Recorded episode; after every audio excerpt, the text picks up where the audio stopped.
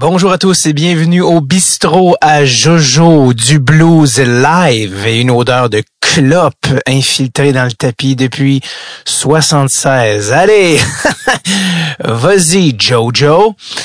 Euh, bienvenue à Dread le Tape, toujours un plaisir de vous retrouver. J'enregistre ces lignes en direct d'un chalet à Anse Saint-Jean.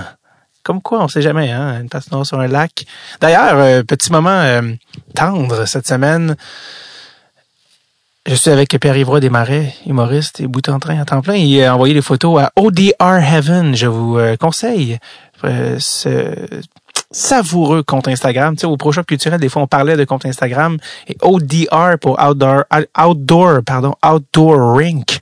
Façon Outdoor Rink. ODR Heaven, c'est un compte. C'est ça qui est le fun. On parlait, puis ouais, c'est que positif. C'est que des photos et des, euh, du footage de, de passion extérieure envoyées par des gens de partout dans le monde. Et c'est inspirant, ça donne le goût de vivre. Et euh, là, juste à s'occuper de notre patinoire sur le lac où on est en ce moment, me donne envie de déménager euh, à, de déménager à 45 minutes de Montréal et d'avoir ma propre patinoire et d'enfin réaliser un rêve. Hein, tout ça est possible. Alors, on ne sait jamais. Donc, bref, allez checker ça, ODR Heaven, et vous allez peut-être voir nos petites photos euh, pas piquées des verres avec mon joli chandail des Jets et le chandail rétro là, de, de, de PY et de McKinnon. D'ailleurs, on, PY est tellement un as du montage. Il a fait un petit montage de nous sur la glace et ça sur la chanson Bar with the Bar de Kid Rock, qui est probablement une des chansons les plus white trash de l'histoire et c'est euh, peut-être euh, la chose la plus qui m'a fait le plus rire que j'ai vu cette année. C'est des euh, du highlight de nous assez B- sur la chanson Pow with the, the bang. Peut-être ça rappelle certains Woodstock 99. Bon, je m'égare, mais on revient. Euh, merci d'être de retour à Tape, toujours un plaisir. Énormément de feedback positif, évidemment. Euh, pas évidemment, parce que j'allais j'allais dire évidemment parce que je savais que cet épisode-là allait attirer l'attention, mais le, le, feedback positif, ça c'est jamais, uh, it's never a given, right? Sur uh, l'épisode évidemment de Chris Stanger et Jay du Temple, qui est le dernier épisode. Beaucoup de love. Et ben merci, merci à Jay d'avoir été le, le, lubrifiant de cette rencontre. Jay qui est une forme de KY humain. Je l'ai toujours dit. Je, ça, je le dis depuis des années, mais personne n'écoute. Um, donc euh, oui, c'est ça. Donc euh, autre affaire aussi euh, que depuis que j'ai enregistré les épisodes que je voulais spécifier parce qu'on a été euh, on a été je, je, pas coincé, je veux dire ni victime. On on a, il y a eu un concours de circonstances un peu bizarre qui mérite une explication. Euh, je veux que vous sachiez que quand euh, les épisodes sont relâchés euh, en public, c'est-à-dire qui sortent à tous sur la plateforme de votre choix, Spotify, iTunes, YouTube, ça fait déjà minimum deux semaines qu'il est sur Patreon, l'épisode pour les membres. Et ce qui fait que les, les intros, l'épisode, ça est prêt et, et packagé deux semaines d'avance. Puis après, bon, il est pré-programmé et il finit par sortir au public. Donc, tout ça pour dire, euh, la, le dernier épisode qui était sorti au moment où j'enregistre ceci, c'était Benjamin Bro. Euh, Benjamin Bro, l'ancien attaquant des, du Drakkar de Bécomour et tout ça. Et euh, concours de circonstances assez weird. Puis c'est pour ça que je l'explique parce que c'était vraiment pas prévu. Mais le, le moment où l'épisode à, ben, à, Benjamin est sorti, Ben, je l'appelle Ben, on est rendu à ce niveau-là de notre relation. Le moment où l'épisode est sorti, quelques jours avant, son ancien agent, dont il est question dans le podcast, on en discute, Christian Daigle, est décédé subitement à 42 ans. Donc la nouvelle est sortie quelques jours avant que l'épisode euh, qui était préprogrammé sorte. Et je me suis posé la question, euh, puisque heureusement j'ai comme flashé, oh shit, je me suis rappelé qu'on en parlait, est-ce qu'on change quelque chose, est-ce qu'on sort l'épisode plus tard, que puis je me suis dit, j'ai réécouté l'épisode, puis je me suis dit non, euh, Benjamin a juste des bonnes choses à dire sur Christian. Euh, on revient sur la participation à Junior, puis même s'il y a des, des, nuances qui sont apportées sur des trucs qui auraient aimé qu'ils soient faits différemment ou des trucs qui ont été dits, ça reste somme toute vraiment positif. Puis il, le mentionne, Benjamin, comment Christian était une, une influence positive, puis était un accompagnateur vraiment euh, duquel il garde que des bons souvenirs. Donc je me suis dit non, je pense qu'on doit le laisser. Puis euh, il y a des gens qui l'ont souligné sur la page Jofa, j'adore qu'un casse Jofa. Um, donc, je voulais le mentionner dans l'épisode. C'est vraiment un hasard extrêmement bizarre, mais c'est complètement fortuit. Et puis, on l'a laissé. Puis, comme quelqu'un l'a mentionné, je pense, dans le cas de. C'est un bel hommage, je pense, à Christian qui, qui, était l'agent d'Antoine Roussel. D'ailleurs, pour ceux qui se demandaient, la célébration euh, over the top d'Antoine Roussel, les gens disaient pourquoi il célèbre de même quand les Canucks se font défoncer? Mais quand il pointait au ciel, euh, j'ai cru comprendre, selon un, un, post Instagram de Louis Domingue, que c'était une référence dans le fond. C'était un but euh, qui était dédié à la mémoire de Christian. Donc pour ceux qui se demandaient, voilà, c'était la, la, célébration d'Antoine Roussel. Puis il était aussi, il est aussi l'agent de, de, plusieurs autres joueurs parce qu'il est dans la boîte Momentum qui, qui, qui représente aussi Alexis Lafrenière et plusieurs autres joueurs, les frères Joseph, entre autres.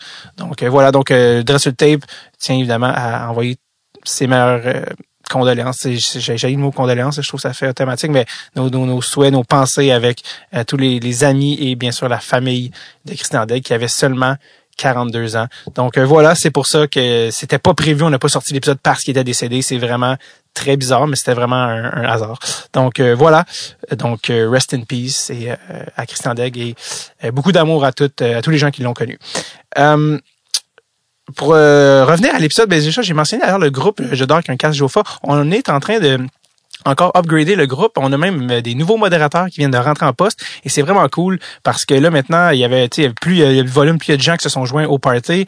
c'est sûr que ça allait dans plusieurs directions. Donc là par exemple, nouvel ajout sur le groupe, il y a maintenant un game thread pour les games du Canadien. Donc, au, lieu qu'il y ait 8000 posts du Canadien par game, il y en a un. Si vous voulez aller poster là-dedans, aller discuter euh, avec les gens qui regardent la game, vous pouvez le, le faire. Si euh, si vous êtes moins dans ce type de post-là, parce qu'à la base, le groupe, c'est pour se partager des trucs un petit peu random de, hockey, ben euh, c'est pas grave, ça prend pas toute la place, justement. Donc, vous, ça, ça va finir par passer. Donc, à chaque jour de match, à midi, le game thread va être piné sur en haut de la page de de, de d'or avec un casque Geoffroy. D'ailleurs, si vous la connaissez pas encore, vous êtes, vous êtes un fan de poster des affaires d'équipements qui ont existé pendant trois mois, 97, genre un bâton co, des trucs de même, ou des vieilles cartes, c'est vraiment dans le groupe Facebook. Je dors avec un casque Jofa que le plaisir se passe. Donc euh, voilà, venez faire un tour. Euh, voilà, enfin, on arrive à l'épisode d'aujourd'hui. Et, et, non le moindre, et non le moindre, Pierre-Édouard Bellemare, euh, solide gaillard, avec qui j'ai eu une discussion que je n'aurais pas cru qu'il aurait duré 2h40. Euh, c'est un gars extrêmement généreux. Au début, l'épisode commence, vous allez voir, il semble un peu gêné. Au début, je, je parle peut-être un, peu plus, mais euh, plus ça va, c'est un gars qui était pas du tout gêné, très articulé, très volubile, qui a une histoire, euh, écoute, improbable. Le, il, il, y avait toutes les raisons, ce gars-là, pour ne jamais être même proche de la Ligue nationale. Une mère monoparentale, euh, pas beaucoup d'argent. Il avait euh, le hockey, il, connaissait pas beaucoup ça. Il avait, avait pas accès à la Ligue nationale. Son idole, c'était son frère. Tu c'est comme quoi, tu Gretzky le mieux? Non, on les voyait pas jouer. Ah, quoi, français. Tu tout ça, ça se pouvait pas. Jouer en, Suède, c'est vraiment un gars que qui est l'exemple le plus le plus le plus approprié de ah, détermine des buts à court terme et monte les marches une à une et tu sais jamais où ça va te mener. Ça l'a mené jusqu'à la Ligue nationale, même si c'est arrivé, je pense qu'il y avait 30 ans ou pas loin, si c'était pas plus. Donc avec les Flyers, donc euh, Pierre Edouard qui est maintenant euh, avec l'Avalanche du Colorado. Donc, euh, au moment de, moment d'enregistrer, c'est blessé. Donc, j'espère qu'il va mieux, puis j'espère qu'il va revenir dans le line-up parce que l'Avalanche a toute une équipe et peut gagner la Coupe Stanley. Euh, je tiens évidemment à remercier un de nos alliés, Monsieur Sylvain Taillandier, qui est, euh, qui est déjà passé au podcast, qui est un journaliste français euh, qui, qui s'affaire quand même à la couverture de hockey, qui est quand même pas qui court pas les rues en France. Donc, Sylvain, c'est vraiment un Français passionné de hockey. Donc, c'est Sylvain qui nous a aidé à, nous mettre en contact avec Pierre-Édouard. Donc, on apprécie franchement. Donc, je vous laisse au bon soin de Pierre-Édouard Bellemare. Et euh, juste euh, revérifier, au moment où j'ai enregistré cet épisode, c'était le 3 décembre 2020. Voici Pierre-Édouard Bellemare.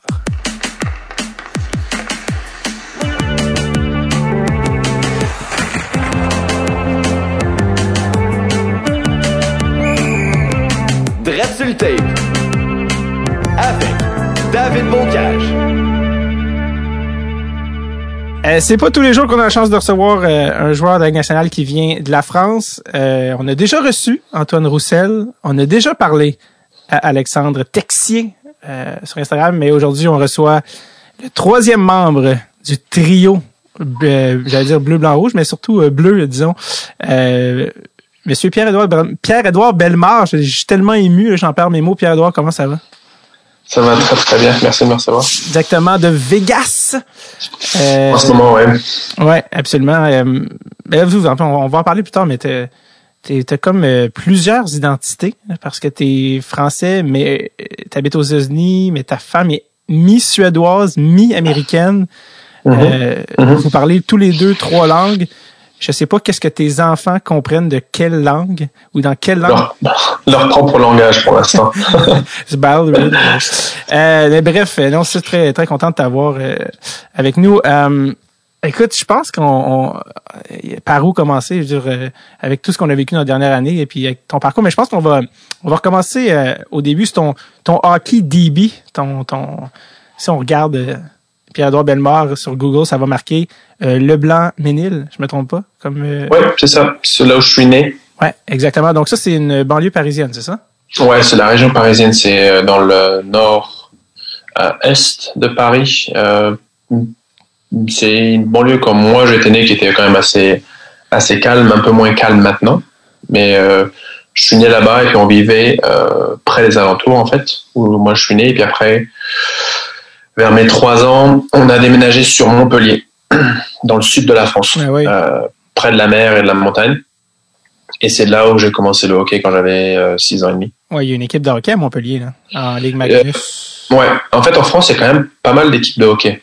Il y a, je dirais, tout autour de la France, il y en a, et puis après, tu as la région parisienne où c'est plus compacté. Mm-hmm.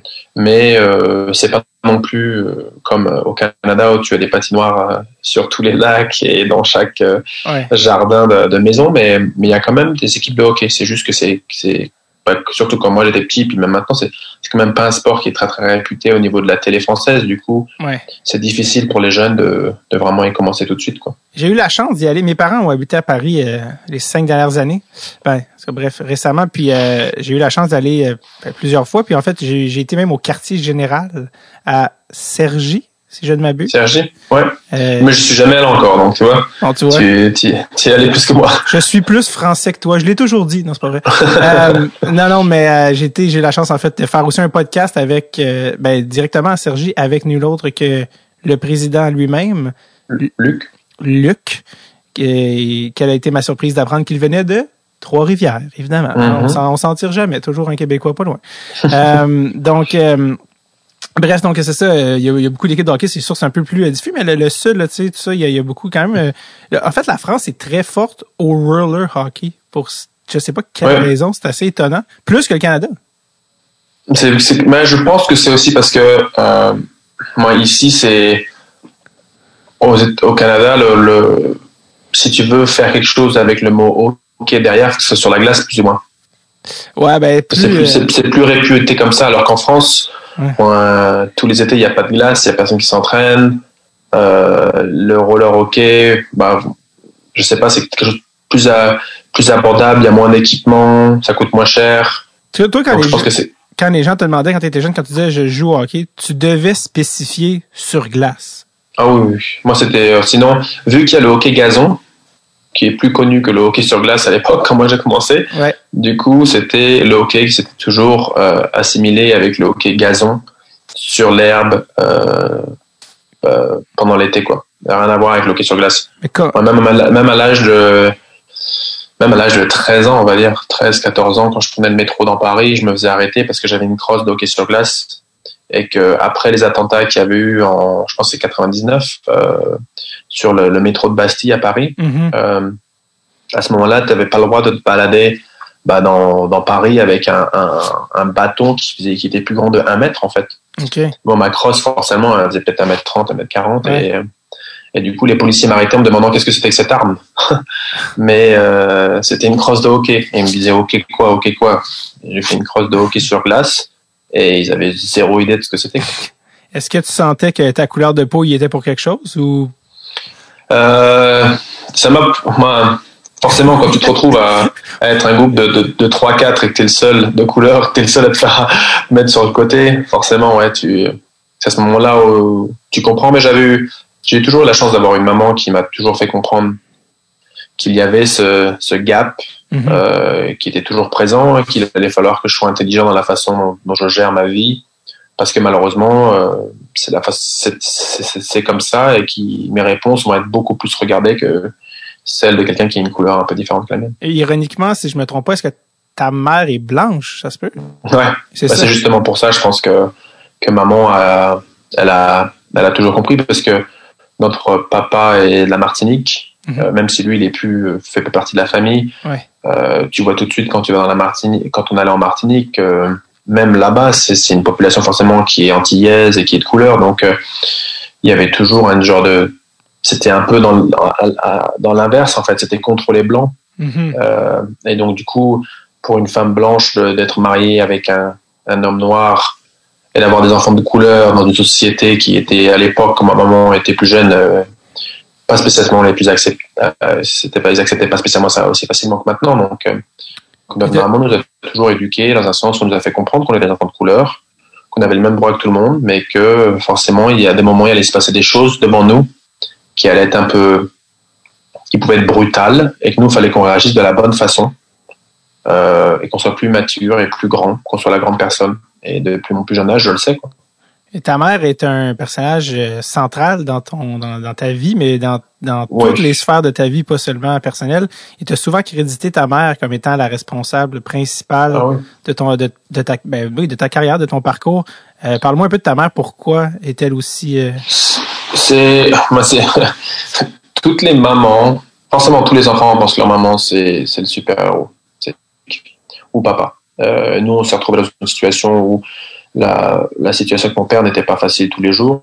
Euh, et incessamment, sous peu quand j'étais jeune, c'est devenu une situation financière qui était quasiment dans l'impossible. Du coup, le fait que nous, on ait commencé le hockey, ça va totalement à l'encontre de la situation familiale que nous et financièrement tout ça. Euh, donc déjà de un, ça c'est quand même un miracle que notre maman euh, ait réussi à subvenir à nos besoins de joueurs de hockey, c'est-à-dire mon grand frère et moi, les crosses, tout ça. Même si on a toujours eu les équipements les plus pourris, peu importe, ou les moins chers. Nous, ça, on a toujours compris que voilà, c'était qu'on a, pas à avoir une crosse, tu sais, qui était toute neuve ou qui était la plus belle ou le dernier moment. C'était vraiment, t'as une crosse, t'es content de jouer avec, quoi. Et euh, du coup, à cause de ça, sa façon de, de nous expliquer, ben, nous, on a tous grandi avec le sport dans ma famille. Euh, et sa façon de nous expliquer, en fait, que ok, d'accord. Alors qu'on était jeunes, hein. moi j'avais 7 ans, mon frère avait 11 ans, euh, et c'était d'accord, pas de problème. Mais par contre, euh, si vous voulez jouer au hockey, c'est on s'amuse, mais on donne son 100% à tous les entraînements à chaque fois, parce mhm. qu'à la place euh, de s'acheter une crosse ou un patin, je pourrais mettre de l'argent dans la plus d'argent, plus je mets plus de d'aliments dans les assiettes. Mhm. Donc forcément, quand tu es jeune et que tu comprends que que sais, si tu une crosse qui est beaucoup plus chère, bah, ça fait un peu moins, ça fait plus de problèmes à la fin du mois, bah, tu commences à dire, bah, je m'en fiche de ma crosse, quoi. Je préfère qu'on se trouve bien dans la famille. Et ça, ça, ma maman n'a jamais été inquiète à nous expliquer les choses de cette façon-là. Du coup, même si tout le monde pense que sa maman c'est un héros, moi, ma maman, elle était toute seule avec cinq enfants et elle a géré les, les problèmes euh, financiers et le fait d'avoir des enfants, beaucoup un nombre d'enfants important, et le fait que les enfants veulent faire des sports. Elle a été la personne qui, elle, dès le départ, nous a dit bon ben écoute, Montpellier, euh, c'est très bien, mais si on va à Nîmes, qui était à 50 km mhm. euh, de là, euh, ce sera des meilleurs joueurs de hockey pour toi et pour ton frère. Donc vous allez progresser mieux. C'est mieux pour vous. Donc on a commencé à faire les voyages après bah, un an jusqu'à aller 50 km une fois par semaine pour moi, une fois par semaine pour mon frère. Et quand il y a une famille qui n'a pas d'argent, c'est quand même, c'est comme c'est compliqué. Donc, on a toujours eu des gens qui nous ont aidés par-ci par-là à faire les voyages avec nous. On prenait leur voiture, des choses comme ça. Mais, mais un an après ou deux ans après, ça a été bon. Ben Nîmes, c'est très bien, mais Avignon, c'est meilleur. Bon, c'est à 120 km, mais on, fera parce que ça sera mieux pour vous.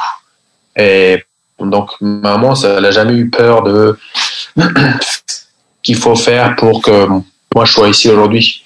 Après, ces petits conseils et sa façon de, quand j'étais plus jeune, c'était pendant les matchs, à la fin des matchs, c'était comme ça. Et puis c'était comme gladiateur. Si je jouais pas bien, c'était comme ça. donc le si je jouais bien, le pouce si, je, si je jouais bien, c'était comme ça. Ça veut dire que j'aurais peut-être euh, la chance d'avoir un, un jus, un truc comme ça après. quoi. Est-ce que est-ce que c'était plus souvent le pouce par en haut ou le pouce par en bas? Plus souvent. Mais ce qui est marrant, c'est qu'avec ma maman, je, moi, je, il y a, y a pas longtemps de ça, on a retrouvé des cassettes mm. de quand moi j'étais plus, des, des VHS, ouais. quand moi j'étais plus jeune, et dans, dans mon hockey, forcément, en France, j'ai toujours été un des joueurs euh, dans mes équipes, dans les équipes, un des leaders dans les équipes dans lesquelles j'ai été, par rapport à ma façon de patiner, ma façon de jouer. Mais quand tu es un leader, tu entends beaucoup de choses, d'autres parents, d'autres enfants. Donc moi, j'ai toujours, je me suis dit dans la tête, tout le monde disait que j'étais personnel, que je faisais jamais de passe en fait. Mm. Et ma maman m'a toujours dit, tu sais, quand moi je c'était pour si tu avais rendu les joueurs meilleurs souvent. Mm. Donc c'est pas beaucoup de parents qui parlent comme ça à leurs enfants, forcément. Ouais. Mais moi, j'ai toujours dit à moment, c'était, Ouais. Puis on a regardé une vidéo et je devais avoir, je pense, 10 ans et c'est une vidéo où je joue et c'est, bah, j'étais meilleur que les autres joueurs. Ça se voit sur la vidéo. Mais à l'arrivée, il y a plein de fois où c'était, j'essayais de faire une passe pour que le joueur marque et tout ça. Donc c'était pas du tout personnel comme moi je m'en rappelais en fait. Ouais. Et c'était, et du coup, les conseils de ma maman en fait, tu vois, le, c'était pas juste, ouais. tu joues bien, tu, tu, joues bien, tu mets que des buts. Non, non, Ouais, c'était, tu joues bien, tu aides l'équipe à être meilleure, en fait. Et maintenant que je suis ici, je me rends compte que les rôles que j'ai eu dans les équipes, même en NHL, ça a toujours été des rôles comme ça. Tu vois, Belmar, c'est pas celui qui va mettre ses 70 points, mais par contre, il va faire en sorte que l'équipe soit plus, un peu plus connectée, plus cohérente et, et, et arrive à jouer mieux ensemble. Parce que j'ai une grande bouche, donc si un joueur ne joue pas de la bonne façon, je vais l'ouvrir. Que- Qu'est-ce que tu dis à un joueur que tu, que tu trouves euh, il est pas en train de jouer au niveau de ses attitudes? Qu'est-ce que tu lui dis? Euh, par exemple, bah, c'est plus faire comprendre, peu importe que tu sois le meilleur joueur ou, ou, ou le joueur le plus pourri de l'équipe, si tu dois bloquer un shoot, tu bloques le shoot parce que si on veut gagner le match pour aller en playoff, pour gagner la coupe, c'est ça qu'il y a besoin. Ou s'il reste quelques peu de temps de jeu et que tu essaies de faire, ou juste tu essaies de faire ton truc à toi personnel alors qu'il n'y a pas besoin. Euh, Ouais. Ou par exemple en équipe de France, tu te retrouves à être avec pas mal de joueurs qui, l'équipe de France pour nous c'est quand même une possibilité pour te montrer. Mhm. Parce que tu te retrouves à jouer contre le Canada, les, les États-Unis, alors que tu joues en France. Donc c'est des possibilités incroyables. Sauf que à l'arrivée, tu essaies d'expliquer à tes coéquipiers que il y a qu'en jouant pour l'équipe que l'équipe va devenir, euh, va, va pouvoir être euh, médiatisée, parce que tout le monde va se dire comment ça se fait qu'une équipe aussi mauvaise peut se retrouver aussi bonne. Mais si tu as 20 joueurs qui jouent comme des chiens, qui mouillent le maillot à chaque moment, peu souvent tu te retrouves avec une équipe qui, qui va perdre tous les matchs. C'est pas possible. Ouais. Et tu as, l'exemple avec Vegas, où la première année, on on n'avait pas une équipe qui était, euh, qui était sur le papier la meilleure. Tout le monde nous a mis notre dernier. Sauf que c'était une équipe où il y a plein de choses qui s'est passé, où euh, au bout de quelques mois, personne euh, s'en foutait des statistiques, personne s'en foutait de son ego, et c'était on va tous mouiller le maillot pour aider la ville. Et en un an, on se retrouve en, en finale de Coupe Stanley. Et vice versa, tu regardes la France, les, les victoires que nous on a eues avec notre équipe si petite, où tu te retrouves à, à gagner contre le Canada, même si peut-être le Canada la veille, ça se trouve ils sont tous sortis, je sais pas, mais ça- peu importe, est-ce que c'est ça euh, la? Finlande ou la Russie, c'est quand même des victoires. Est-ce que c'est c'est l'histoire que tu t'es fait dire pour le Canada, c'est ça? Je, sais pas, je, je, je, je doute que la France à 100% ne, euh, ne pourra pas battre le Canada à 100%. Je, je Mhm. suis, je suis pas fou mentalement. Je comprends que qu'il y a eu une erreur de fait, mais au bout du compte, à la fin du, pour nous, c'était euh, un accomplissement incroyable qui était Ouais. bon pour notre, pour notre, euh, pour notre fédération. On va, on va, Donc, voilà. on va revenir à, Vegas plus tard parce qu'on va en parler évidemment, c'est Ouais. ce que vous avez fait, mais. Voilà, c'était, c'est, tout ça, c'est pour te faire comprendre ma Oui. façon de penser. Mais oui, C'est lié à ma maman. exactement. Est-ce que ta mère euh, comprend aussi l'ampleur de le fait que son fils joue dans la meilleure ligue de hockey au monde, tout ça, est-ce que est-ce que elle comprend un peu? Parce que tu sais, toi tu je t'ai déjà entendu dire que quand tu grandissais, tu jouais au hockey en France, tu voyais pas de match de la Ligue nationale? Non. T'avais pas vu de match? non. Je sais même que j'ai, un j'ai vu, euh, on t'avait demandé, puis on t'a souvent demandé, bon, c'était qui ton joueur préféré, c'était qui ton modèle, puis tu Ça disais, pas. tu disais, Mon grand frère. mon frère. Bah, c'est parce que ce qui est c'est- assez tu sais, c'est différent là, le Canada pour un, un enfant qui, Ben qui oui. évolue au, au Canada et un enfant qui grandit en France. Mhm. Surtout moi à l'époque où moi quand j'ai grandi, hein, je suis d'année 85, je commençais le hockey euh, dans les 90, il n'y avait pas d'internet, tu pouvais pas sais, avec les réseaux sociaux, tu peux pas voir tout de suite sur Instagram qu'est-ce que fait Crosby quand il s'entraîne. Non, non, c'était pas ça. Donc moi, c'était qu'est-ce que fait mon grand frère en fait? Essayer de refaire ce que mon grand frère a appris parce que lui, il a appris avec des joueurs plus grands. Et c'était tous les quatre ans, tu voyais du hockey à la télé parce qu'il y avait les JO. Et à chaque fois, la moitié, pouf, ça coupait parce qu'on mettait le patin artistique. Donc pendant pendant longtemps, j'avais une rage contre le patin artistique. Euh, c'est beaucoup mieux maintenant, mais, donc du coup, moi, le, les joueurs NHL, tout ça. Ce qui est marrant, c'est que les, les, les, joueurs avec qui je jouais, il y avait les, les cartes. C'était le seul moyen en fait de voir vraiment de, des joueurs de hockey. Je comprenais pas de où ils venaient. Tous mes potes, quand j'étais plus petit, avaient des cartes mmh. NHL. Hmm. Je comprenais pas ce que c'était. J'ai compris quand j'ai commencé à voir les jeux en fait NHL sur les consoles. Ouais. Mais je me rappelle avoir, euh, c'était, je pense, je jouais avec euh, avec des jeunes et ils ont ils ont oublié une carte et c'était la carte, c'était Ed Belfour. Belfour, ouais. et le truc le plus fou, c'est que je me suis retrouvé à jouer avec Ed Belfour quand j'étais en Suède. Non. Ah ouais, quand il a fini sa carrière les deux en Suède, ben, c'était une personne, moi c'était un, c'est un, c'est une personne, un joueur qui m'a aidé à devenir qui je suis aujourd'hui en fait. Euh, explique, explique-moi précisément euh, comment il comment il a, il a fait ça. Comment il euh, donc c'est c'est une, histoire assez marrante. Donc c'était ma ma deuxième année en Suède.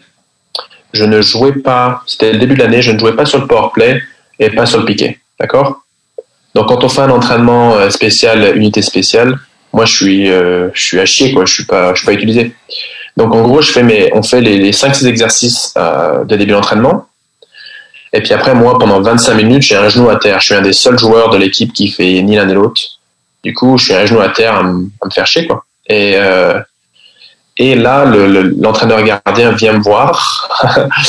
Et moi j'avais pendant les 25 minutes il y avait il y avait des palais partout au milieu de la glace tu vois. Du coup moi je m'entraînais à faire un peu de main. Alors que j'ai pas de main mais bon Et, euh, et l'entraîneur, le gardien moment, il fait, on a un nouveau gardien qui arrive, il s'appelle El Belfour. Donc moi, ça clique un peu dans ma tête, mais pas tout de suite. Et il me dit, euh, il faut que tu l'échauffes. Il y a les caméras qui arrivent, du coup, fais un petit échauffement avec lui. Et puis après, voilà. Donc moi, je dis, coup, j'ai rien à faire. Donc ouais, forcément. À ce moment-là, j'avais pas encore commencé à m'entraîner avec les gardiens, les gardiens en permanence. D'accord? Euh, Et là, tu as Ed Belfour qui arrive, mais 15 minutes avant, il y a les caméras qui arrivent dans la patinoire pour l'entraînement. Mais j'ai, je sais pas moi, une dizaine de caméras, il y a peut-être 50 personnes qui sont là. moi, je commence un peu à avoir le pouls qui commence un peu à... je me dis, bon, ça, ça va être un peu... Je commence un peu à stresser. Là, je regarde mon, ma, ma, ma, crosse et je vois que ma palette, elle a quasiment plus de tête, tu vois. Et les, les trucs en composite, euh, sans tête, tu vois, moi, j'étais... C'est pas possible, quoi. Donc là, je essaie de recoller, enlever tout le liquide, tu sais, la glace un peu. Et là, il arrive, je lui dis bonjour, tout ça. Et il me dit, écoute, euh, mets-moi 10 dans la mitaine et 10 dans le plateau, et puis ce sera bon, quoi. J'ai voyagé toute la nuit, donc euh, je fais d'accord. Et là, mon premier shoot, c'était dans son patin. Deuxième, dans le bas de la botte. Troisième, dans la botte. Quatrième, je, je lui arrache quasiment la tête. parce que bah, tu sais les trois premiers j'arrivais pas à le lever parce que ma crosse bah, j'avais de la j'avais de la neige partout moi peu importe l'excuse mais donc le quatrième je me dis je vais vraiment le lever cette fois mais je le vise pas du tout. Du coup lui il a oublié d'enlever sa tête tu vois. Et le cinquième il vient proche de l'épaule et lui il se décale il le prend dans la main et puis il fait un genre de tu vois. Ouais.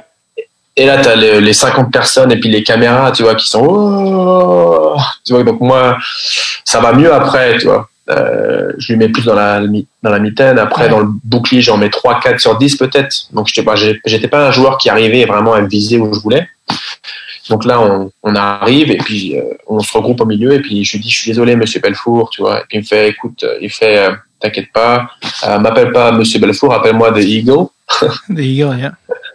Et puis à partir de maintenant, tu seras mon, tu seras le joueur qui va m'échauffer tous les jours. Donc soit là une demi-heure avant sur la glace, tu vois, et grâce à ça, j'ai commencé à m'entraîner avec lui, à avoir plus confiance à mon shoot. Et lui, il a commencé à prendre, je me rappelle, il y a un entraînement, on arrive le matin, et puis il avait pris un palais, il y avait des cordes dessus, et puis il les a accrochés aux quatre coins de la, de, de, du net. Puis il montrait, en fait, il se mettait dedans, et puis il me tirait, et puis regarde, là, tu vois, il n'y a pas de place pour shooter. Tu penses qu'il y a la place, mais il n'y a pas de place pour m'expliquer, en fait, la vision entre la crosse et ton palais, là où il est, et tes yeux à toi, en fait. Ouais. Et voilà, pendant un an, je me suis entraîné avec lui comme ça. Et l'année d'après, après un été dur, je me suis retrouvé à avoir une saison, la meilleure saison de, de ma vie en, dans cette ligue-là. J'ai fini premier buteur de la ligue et je me suis retrouvé à aller dans l'échelon supérieur. Et tu vois, et c'était juste une rencontre où ben, j'étais tellement nul sur la glace que lui, il s'est dit, bon, ben, je vais aider ce jeune. Et mhm. voilà. Est-ce que tu es encore. En gros, Ed Belfour, il m'a aidé, en fait. C'est oui, le, un des. Un, il t'a donné un coup de main. Est-ce que tu es encore en contact avec lui? Non, je l'ai vu euh, quand on a fait le match à Toronto il y a, il y a un an. Euh, il était, c'était un des joueurs qui, qui, qui, allait au Hall of Fame. Ah, ok, ouais. Mais euh, j'étais, j'étais là à ce match-là. Ok, parce qu'il y a eu, il y a eu toute une carrière. Là. Ouais, ouais, bien sûr. Et du coup, quand moi je suis arrivé sur la glace, on s'est fait un clin d'œil.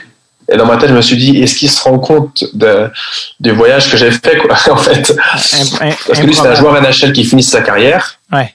Moi, après cette année-là, j'ai fait l'autre année dans cette équipe. Après, j'ai fait cinq ans euh, dans la meilleure ligue suédoise. Moi, tu vois, c'est pas comme si j'étais arrivé comme ça, quoi. Ouais, mais lui, lui aussi, euh, c'est, il finissait sa carrière, mais pas n'importe, n'importe, n'importe laquelle. Il a été un All-Star, il a gagné la Coupe à Dallas. Il était troisième gardien aux Jeux Olympiques de 2002. Donc, euh, mm-hmm. il était, il était pas habillé, mais il était quand même sur l'équipe canadienne qui avait, qui remporté la médaille d'or. Ouais. Puis, mais lui aussi, c'est tout un personnage, là. Eddie Belfour, je veux dire, les anecdotes sans pile. C'est qui que j'ai reçu récemment? J'ai reçu un joueur qui s'appelle Enrico Ciccone, qui est un ancien euh, défenseur de la Ligue nationale, qui est maintenant en politique ici au Québec. Puis il m'en a compté des bonnes, comme quoi lui il rentrait dans la chambre, dans la chambre euh, Belfort flambant nu. Je sais pas s'il faisait ça toi aussi. Euh, je l'ai vu nu plusieurs fois, ouais. Il, il arrivait, il se mettait du euh, comment t'appelles ça, je sais pas c'est quoi. Rexall. ouais. La crème qui chauffe. Exactement, sur tout le corps. puis il rentrait, puis il disait, il comptait Enrico Ciccone que pendant qu'il était parti, il avait pris son masque pour le regarder. Il a dit Wow, tu sais, je suis assis à côté d'Ed Belfort. Puis il était, Ed Belfort était rentré, puis il avait. Il voyait. Pas à ces choses. Il dit je Don't ever fucking touch my helmet again. Je faisais genre, il m'a tué si tu, à, tu retouches à mon casque. Il dit Oh, excusez-moi, monsieur Belfort. Euh, mais non, c'est un gars aussi qui est, qui est, extrêmement euh, réputé pour, euh, comme on dit ici, faire le party. C'est un gars de. c'est un gars qui, euh, qui, qui, comment dire? Le coup de levant, est-ce qu'on peut dire ça? ouais, mais tu sais, il, il, il, le cache pas non plus, hein. Ben, c'est parce qu'il il, le, il le cache pas. Nous, il nous a raconté plusieurs. Je me rappelle les soirées d'équipe qu'on a eues où il nous a expliqué. Euh, il nous a expliqué certaines de ces soirées où on lui demandait, mais on y a une photo où tu es sur une ambulance, tout ça. Et puis il nous racontait exactement ce qui s'est passé, ou d'autres histoires. Donc c'était. Moi, j'ai beaucoup de respect. Euh, c'est un personnage qui était. Euh, qui était malgré la, la, la, la carrière et tout le tralala que, tu vois, qui, qui, est incroyable quoi. Quand il arrive en Suède, ça restait un des joueurs qui était le plus travailleur. Alors qu'il, tu vois, à 43 ans, moi, il avait, il avait rien à prouver à personne. Et moi, je, moi, j'ai pris un peu de, en, vu que j'étais avec lui tous les jours, mm-hmm. j'ai appris de lui un peu de, et il arrivait toujours une heure et demie avant chaque avant que chaque jour arrive et il repartait toujours une heure après que le dernier joueur soit parti. Il avait son propre kiné euh, qui m'a aidé pendant longtemps. Moi, ça a été vraiment un, beaucoup d'exemples. Mais quand on parle de sa carrière, on pense souvent juste au, tu sais, au personnage et peut-être aux soirées et tout ça. On oublie souvent le, le respect qu'il avait pour ce sport euh, et la façon dont il travaillait. Et moi, j'ai eu la chance de voir ça à la fin de sa carrière et c'est encore plus impressionnant quand il y a un joueur qui vient d'une ligue incroyable et qui n'a rien à prouver à cette ligue qui c'est la mhm. deuxième ligue suédoise quoi et qui pourtant agit de la même façon donc euh, ça cool donc tu, vas pouvoir, tu vas pouvoir dire à tes enfants aussi que tu as fait la fête avec Ed Belfour. J'ai fait la fête et j'ai introduit sa femme euh, au Nutella. C'est vrai? Elle n'était pas contente. Hmm. elle n'était pas, contente du tout pourquoi elle avait, parce qu'elle avait jamais goûté le Nutella et elle a dit que c'était tellement euh, addictif c'était horrible ok, elle était fâchée pour les bonnes raisons, dans le sens que. ouais, pour les bonnes raisons, ouais. Elle, a dit qu'elle aurait jamais dû me faire confiance et qu'elle aurait jamais dû acheter un pot. elle, a sombré dans une grave dépendance. Au Nutella. Au Nutella. Euh, tu euh, ben, as parlé de la, de la Suède. En fait, euh, tu t'es rendu en Suède, mais ça n'a pas commencé en Suède. On a, on a parlé de ton parcours en France. Tu t'es rendu à jouer en Ligue Magnus quand même très jeune, 17 ans, ce qui est quand même... ouais à part euh, Texier, bon, qui l'a fait récemment, mais c'est quand même assez, euh, c'est quand même la, la meilleure ligue française. Puis, euh, tu l'as dit, ta mère était quand même le pilier de la famille. Puis, je, sais que ta mère mettait quand même l'emphase sur l'école. Hein, quand même, c'était. Si tu te blesses, si tu t'exploses le genou demain, qu'est-ce que tu vas faire? et j'ai même lu à quelque part que quand tu as, décidé de quitter pour la Suède, bon, 21 ans à peu près, euh, mm-hmm. tu avais déjà un pied dans... Euh, est-ce que c'était la médecine? C'était quoi exactement la formation que tu avais? c'était en fait, c'était euh, c'était pour devenir kiné, kiné, euh, chiropractor. OK, donc qui, qui, qui, chiro, chiropraticien, ça? Ouais, je sais pas comment on dit, euh, comment vous dites, mais nous on dit kiné. En fait, kinésithérapeute. Et en, aux États-Unis, je pense que c'est chiropractor. Chiropractor, OK. Euh, et c'était, euh, ma maman m'avait toujours dit, forcément, elle, bon, on fait quand même un sport, moi. Le, hockey sur glace, c'est bien beau, mais c'est quand même pas un sport dans lequel tu vis quand tu quand évolues, quand tu es un enfant des années 85, c'est pas un sport où tu entends les gens te dire ah oui, non, mais j'ai vécu toute ma vie avec juste l'argent du hockey sur glace en France. Ça arrive pas souvent. Donc, euh, est-ce que ta mère essayait, est-ce que ta mère essayait de te décourager de poursuivre le Non, pas du tout. Mais, mais ma maman, ma maman, elle était, c'est karatéka, ceinture noire de karaté deuxième dan. Ah, Donc, euh, mon papa aussi, du coup, euh, c'était un sport et une façon de vivre où ils se rendent compte que le karaté, tu t'en vis pas, quoi. Non, en effet. Il faut que tu travailles à côté. Du, coup, maman nous a toujours dit, euh, c'est bien le hockey, mais si tu te casses la jambe demain, qu'est-ce qui se passe? Mhm. Du coup, tu continues et jusqu'à ce que tu aies 18 ans, jusqu'à ce que tu ton examen qui s'appelle le baccalauréat en France, jusqu'à ce que tu aies le bac, euh, tant que tu as le bac, après, tu fais ce que tu veux. Si tu as envie d'arrêter les cours pour te consacrer au hockey, tu fais ce que tu veux. Mais en attendant, tu fais ce que tu, tu il faut que tu passes euh, tous tes examens à l'école. Mhm. Et quand je suis arrivé à l'âge de 18 ans, bah, c'était bon, moi, qu'est-ce moi dans ma tête, c'était qu'est-ce que je veux faire? Donc c'était si demain le hockey s'arrête, qu'est-ce que je veux faire? Bon, mais je veux être kiné. Bon, ben voilà. Donc euh, j'ai fait une première année d'école de, kiné. c'est une année de prépa kiné en fait, où à la fin tu fais des, des, concours dans les écoles de kiné. Bon, c'est un peu de la boucherie euh, comme situation. Et puis après, au bout d'un an, le gouvernement a arrêté ça et a dit bon ben vous allez pour devenir kiné, il faut passer par la par l'école de médecine. Et donc j'ai fait ma première année de médecine où c'était ma première année où je jouais vraiment beaucoup. Je n'avais un peu rien à cirer de la médecine, mais j'avais euh, deux joueurs avec moi, Adrien Dufournet et euh, François Dubillot. C'est des joueurs avec qui je jouais au hockey, qui eux avaient arrêté le hockey pour euh, pour pour devenir kiné. Donc j'étais avec eux et la deuxième année, eux ils m'ont vraiment aidé. Et je pense que j'aurais pu avoir ma deuxième année pour après rentrer en école de kiné, mais à trois mois de la fin, j'ai reçu mon contrat pour aller en Suède. L'exchange. Et du coup, ça a été la discussion avec ma maman. Qu'est-ce que je fais? C'est où j'arrête euh, plus ou moins l'école. J'avais 21 ans et je pars en Suède. Où j'arrête le hockey et puis je, mets, je me consacre complètement au, euh, à l'école. quoi. Et euh, ça a pris à peu près deux semaines de discussion avec ma maman où elle, me disait tu peux pas arrêter, tu peux pas, tu peux pas arrêter le hockey, c'est pas possible tu es un des meilleurs joueurs en France, moi tu peux... Ah, tu as une chance de partir en Suède, prends ta chance. Et moi c'était, tu sais, même si je pars en Suède, c'est un risque. Euh, puis mon salaire à l'époque en France était quand même considérable pour un joueur de, 21 ans. Du coup, je me suis dit, je peux rester ici, gagner ça, continuer l'école, et puis quand j'ai fini, comme comme d'autres joueurs, quoi. Et euh, puis euh, forcément, maman avait raison, donc j'ai pris la décision de suivre ses conseils. Et tu as, mentionné, on parlait de ta mère, bon, vous avez élevé cinq enfants, ta mère était seule travailler pour, euh, pour les cinq. Euh, là, tu as, eu le parcours que tu as eu, tu sais, puis tu joues dans la Ligue nationale, tu as la chance de bien gagner ta vie. Je pense que j'imagine, j'ose espérer euh, qu'un des privilèges, c'est de pouvoir redonner à ta mère, tu sais, de pouvoir dire, ah, tu sais, maintenant, regarde ce que ça m'a permis de faire. Est-ce que tu as eu la chance de, comme on dit, gâter ta mère? Ouais, ouais, ouais, quand même, euh, quand même. Mais c'est plus vu que j'ai des frères et sœurs et qu'on est tous un peu évolués dans, dans la même façon. Le début, plus quand j'étais en France et que j'avais mon argent et en Suède. Là, maintenant que je suis dans cette ligue où j'ai quand même c'est un argent qui, c'est de l'argent qui est un peu fou pour nous.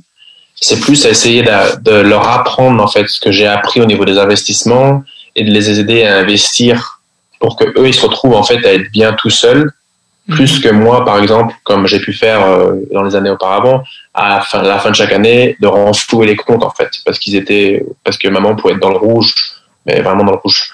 Donc la place maintenant, c'est plus euh, aider à investir ensemble et euh, pour que bah, qu'il y ait peut-être moins de loyer à payer ou pas de loyer à payer du tout, ouais. ou et qu'à incessamment sous peu, tu deviens propriétaire et que tu pas de loyer du tout à payer quoi. C'est ta propriété, si tu veux la vendre, Donc, euh, leur apprendre plus à pêcher que leur donner du poisson. Plus ou moins, voilà. J'ai donné du poisson pendant pas mal d'années, vu que moi j'ai 35 ans, donc je suis pas au début de ma carrière, je suis quand même à la fin. Donc j'ai passé j'ai passé 8 ans en Suède où j'ai quand même gagné des salaires qui sont considérables, donc j'ai pu aider à ce moment-là. Et à donner du poisson, tu te rends compte que c'est un avantage qui est pas spécialement un avantage, parce qu'en fait tu c'est c'est plus un désavantage au long terme qu'un avantage. Qu'est-ce qui se passe quand parce que moi à l'époque c'était ça quand je vivais en Suède, euh, c'était qu'est-ce qui se passe quand moi j'ai plus de j'ai plus de revenus. Mm-hmm. Je vais pas pouvoir aider ma famille de comme je le fais maintenant. Du coup, il, faut mieux que que que j'apprenne avec eux. D'abord, j'apprenne pour moi comment on fait, et puis après essayer de leur apprendre. Et puis, c'est ça mon soupe, j'aurais plus besoin de d'aider. Ouais, absolument. Euh, donc, tu décides de faire le, le move, d'aller euh, d'aller en Suède.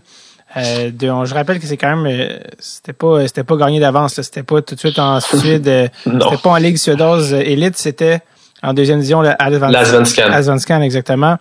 Et tu te ramasses à Alexandre si je me trompe pas. Mm-hmm.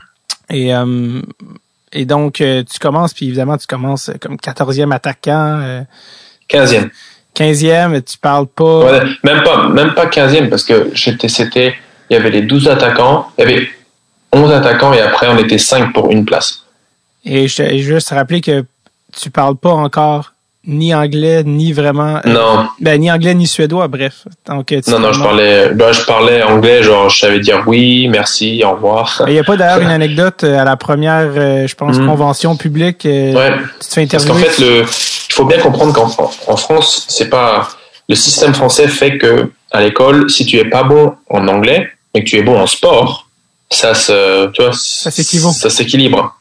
Du coup, j'ai jamais eu besoin de vraiment d'apprendre l'anglais vu que je pouvais très bien avoir une bonne note en sport et c'était, c'est bon, j'avais la moyenne quoi. C'est drôle parce que les, deux, les deux matières ont aucun lien entre elles, mais bon. ah, zéro lien, absolument zéro lien. Et donc, à l'âge de 21 ans, quand je suis parti, parti de la France, malgré avoir joué avec des joueurs étrangers, tout ça, j'étais pas bon du tout en anglais, pas assez bon pour comprendre une phrase aussi simple que comment allez-vous aujourd'hui, tu vois j'étais bon pour euh, l'anglais d'école. Tu vois, la, grenouille est verte. On va essayer de mettre ça dans une phrase, dans un contexte, euh, quand tu as une discussion avec toi en ce moment. C'est compliqué. The, et donc, frog euh, is green. Ah, et quand je suis arrivé à, quand je suis arrivé à Alexandre, le manager de l'équipe, lui, il parlait français un peu. Il avait été coach de l'équipe de France dix ans auparavant.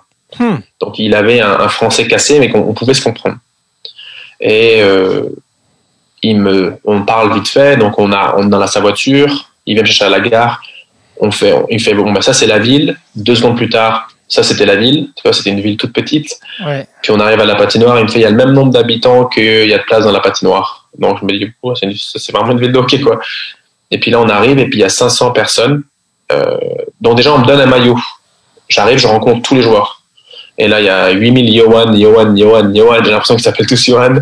Euh, puis tu sais, je les entends rigoler un peu.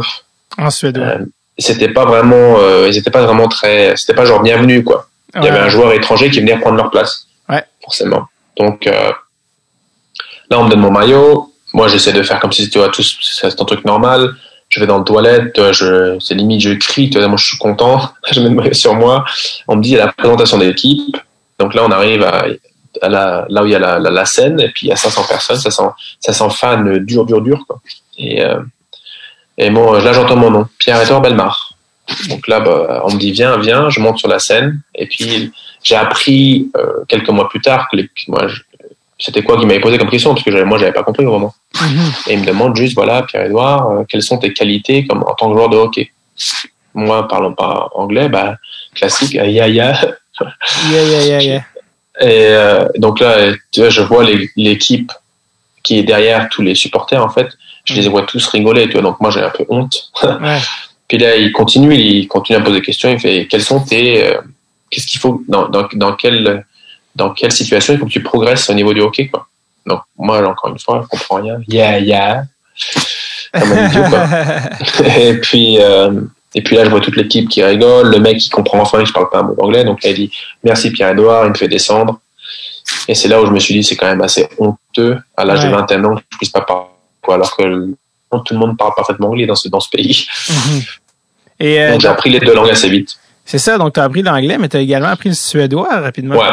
Mais ça, c'était ma maman, ça. parce que ma maman, en fait, elle a, entre-temps, elle avait regardé sur Internet l'histoire de cette équipe-là. Et elle avait vu que euh, c'était une équipe qui avait, dans les trois dernières années, qui avait loupé le coche pour monter, hmm. ou qui était descendu de la l'autre ligue, et qu'à chaque fois, c'était le même problème. C'était toujours des étrangers qui venaient pour prendre l'argent, qui n'avaient rien, rien, à faire de la culture, de, de, de, du logo, en fait, de l'emblème. Et du coup, elle, m'a dit, écoute, parce que moi, après, après quelques semaines, j'avais dit, écoute, je, vais être de retour dans, dans trois semaines, moi, je reste pas ici, c'est pas possible. Ils me détestent tous. Le coach me déteste. Moi, c'était vraiment le cas, quoi. J'entendais mon nom, j'entendais Franz Susen, Frank Riquet, les mots français, en fait. J'entendais ça, dès qu'il y avait un truc négatif, j'entendais le mot France dedans. Tu vois, donc c'est pas quelque chose de tabou, tabou, être pas parler la langue, tu comprends assez vite, quoi. Donc, euh, maman, au bout de deux semaines, m'a dit, écoute, tu t'en fiches de tout ça. Est-ce que c'est mieux que la France? Moi, j'avais dit, bah oui, écoute, euh, oui, ils ont une patinoire, elle est magnifique, le vestiaire est magnifique, la salle de muscu est magnifique. Et elle me fait, bah alors, profite. Même si tu reviens dans un mois, profite, apprends la langue, montre-leur que toi, c'est pas quelque chose qui est dû, c'est quelque chose que tu as dû travailler pour, que eux, ils se rendent pas compte de ça, qu'ils ont tout ça gratos. Ils sont nés suédois, les patinoires comme ça, ça existe partout chez eux. Toi, t'as jamais eu ça, toi. Mm. Du coup, montre-leur à quel point tu es content d'être là, et surtout, apprends la langue. Montre-leur que tu veux apprendre la culture, tout ça. Donc j'ai appris la langue et au bout de six mois, je parlais la langue. Est-ce que ça a à peu près. Est-ce que ça a surpris les gens à faire comme quand tu t'as embarqué bah, dans l'ascension Je, l'ai caché. oh, oh. Ah oui, t'as caché donc pendant des mois, tu comprenais ce qu'il disait de toi? Bah, je l'ai caché en fait. Euh, c'était, il y a eu deux trucs où donc quand j'ai quand j'ai quand en fait le j'ai gagné mon respect hein, bizarrement dans cette équipe-là, mais mais mais au bout de quelques mois, en fait, au bout de six mois, les joueurs sont venus juste avant que je re-signe en fait avec cette équipe-là pour un an et demi parce qu'en fait ils m'ont j'étais en compétition avec cinq joueurs, mhm. deux qui étaient pas aussi bons que les trois autres, un qui s'est cassé le pied qui était le meilleur de nous tous, donc euh, si lui il s'était pas cassé le pied, ben moi c'était Pierre-Edouard repart en France, et un joueur plus âgé que moi et puis moi. Mhm. Et euh, à la fin le manager a vu plus de potentiel dans moi que sur le joueur qui était plus âgé, parce qu'en fait en muscu moi j'avais jamais vraiment fait de la muscu muscu dur et en quatre mois, en quatre semaines, quand on était rentré en France, on nous a filé deux programmes. Et moi, je savais pas que c'était deux programmes. Je crois que c'était un programme. Du coup, j'ai fait les deux programmes tous les jours pendant quatre semaines. Et quand je suis revenu, j'étais beaucoup plus gros, j'avais évolué. Donc lui, il a vu une, progression incroyable. Donc j'ai dit, bah, lui, on est mieux de le garder. Mais il m'a prévenu quand, euh, quand il m'a signé pour un contrat de six mois. Parce qu'il m'a dit, on ne sait pas si tu es super content, pourquoi tu es aussi content tous les jours, on veut savoir si c'est ta personnalité, ou si c'est juste, tu fais juste semblant pour avoir une signature, en fait. Hmm. Et il m'a dit, écoute, le coach te déteste, en français, du coup, il va falloir que tu, moi, tu vas te prendre le tonnerre sur la tête. Et euh, il m'a signé, je me suis trouvé dans l'équipe, et puis moi, quand on a commencé la glace, parce que tout ça, c'était sans glace, hein, c'était que du hors glace. Ok. Pendant ça, pendant les, pendant les trois mois. Et, euh, et arrivé en novembre, euh, il y a eu deux choses qui se sont passées. La première, c'est que euh, les joueurs sont venus me voir, le capitaine est venu me voir avec l'assistant capitaine, me dire, écoute, nous on en a marre, le coach dès sur la glace, il, il, il, crache sur toi en, en, en, suédois et en anglais en parlant négativement de toi. Quand il y a un but et sur le banc, toi tu comprends pas, il dit que c'est de ta faute. Moi, nous on n'en peut plus, il te respecte pas, il faut que toi tu, tu vois, tu dises quelque chose. Donc en fait, au bout de six mois, avec ma façon d'être, tu vas arriver tous les jours le matin avec le sourire, d'être content d'être là. Les joueurs ont commencé à m'apprécier pour une façon différente en fait, que juste mettre des buts, tout ça, parce que je mettais pas de but de toute façon. Et euh, donc je suis allé dans le vestiaire, dans le, je suis allé dans le vestiaire du coach et en un contre un, je lui ai dit, écoute, voilà, il faut que le respect ça change. Mon nom c'est Pierre Edouard, parce que lui il m'appelait fucking French guy. Et c'est pas, je rigole pas, hein, c'était vraiment. Ah, je c'est même s'il disait quelque chose de positif, good job, fucking French guy. Tu vois, c'est moins mentalement, euh, tu sais, moi je lui ai dit, écoute, peu importe ce que tu me dis, dès que tu dis fucking French guy, moi c'est négatif. J'écoute même pas ce que tu me dis. Alors ça se trouve, des fois, il y a des choses que tu me dis, c'est peut-être positif. Ouais. Lui, il s'est défendu un peu comme, comme il le pouvait en disant non, non, que il respecte le hockey français, blablabla. Bref, moi j'ai gagné son j'ai gagné pas son respect, mais j'ai gagné qu'enfin il m'appelait Pierre. euh, donc c'est déjà mieux. Ou comme on l'appelle le minimum, mais continue. Oh, mon prénom, voilà. Et, euh, et euh, deux semaines plus tard, avec le, ce, ce, boost de, de confiance que j'avais, je comprenais, le, je comprenais le, le, suédois beaucoup mieux et euh, il y avait des joueurs dans l'équipe qui à chaque période, il racontait des histoires sur moi en fait, Mhm. des blagues sur moi, blablabla. Qu'est-ce qui va se passer si Pierre-Edouard a le palais, un bucon, tu vois, en, en suédois, alors que moi j'étais dans le vestiaire, des comme ça, tu vois. Mhm. Et je me suis levé devant tout le monde et j'ai juste euh, parlé en suédois. J'avais appris ça par cœur dans mon bouquin, tu vois. J'avais appris, voilà, je, je sais pas si tu comprends ce que je dis, parce que je viens d'apprendre le suédois, mais je comprends tout ce que tu dis. Donc les blagues sur le français, sur Pierre-Edouard, blablabla, faut que ça s'arrête, j'en ai marre. Et là, j'ai vu 50% de l'équipe qui a baissé la tête et 50% de l'équipe qui a rigolé avec un grand sourire. Et j'ai pu voir en fait les joueurs avec qui il fallait que je me, avec qui je pouvais parler tranquillement sans stresser, et puis les autres en fait qui me détestaient quoi, qui allaient voir, qui à l'arrivée se sont battus pour récupérer mon respect plus tard en fait. Ah. Donc, tu avais, pratiqué ton speech comme un exposé oral à l'école. Ouais.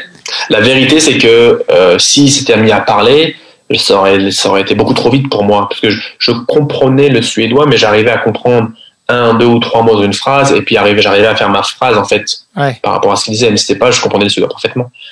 Mais bon, ça, ils l'ont jamais su. Et, euh, et après ça, j'ai gagné un respect incroyable. Et les joueurs ont commencé à m'aider quand j'étais dans la salle de muscu, à, à, à m'aider à porter plus, à m'aider à, à m'entraîner plus fort, à me demander si je voulais manger avec eux le week-end. Tu vois, c'est différent. est-ce que tu te souviens de qu'est-ce que tu avais dit en suédois? Comme, comment tu l'avais dit en suédois? C'est ce que je viens de te dire. Ouais, non, mais en suédois. Comme, comment ça sonnait en sortant de ta Non. bouche? Non, je m'en rappelle parce que mon, mon, mon suédois a changé depuis. Oui, parce que tu été là huit ans. Mais d'ailleurs, parlant d'un point de vue francophone, bon, tous les deux, euh, c'est le français notre lang- notre langue maternelle. Pour un francophone qui veut apprendre le suédois, c'est quoi la difficulté? Parce que tu Le- la, parce- pro- la prononciation. exemple. Donc, c'est l'alphabet. Tu vois, il faut comprendre que euh, nous, par exemple, en français, on a le mot, on a différents sons. Mhm. Si tu mets des voyelles ensemble, tu as différents sons. Donc, un O et un U, c'est OU pour nous. D'accord? Mhm. Les Suédois, le O, c'est OU. Puis euh, s'il y a, a pas des signes ou des signes- Donc, et après, ça continue. Donc, Et si si- tu veux dire E et U, pour nous, c'est E. Tu vois? Mhm. Eux, ils n'ont pas ça. Eux, le E, c'est le O avec deux, traits, avec deux points au-dessus. OK, avec les trémas au-dessus. OK, ouais. Le E, au A, comme on a euh, le, le A accent grave, Ouais. ou le AI, eux, c'est le A avec deux trémas au-dessus, avec deux, deux trucs au-dessus. OK.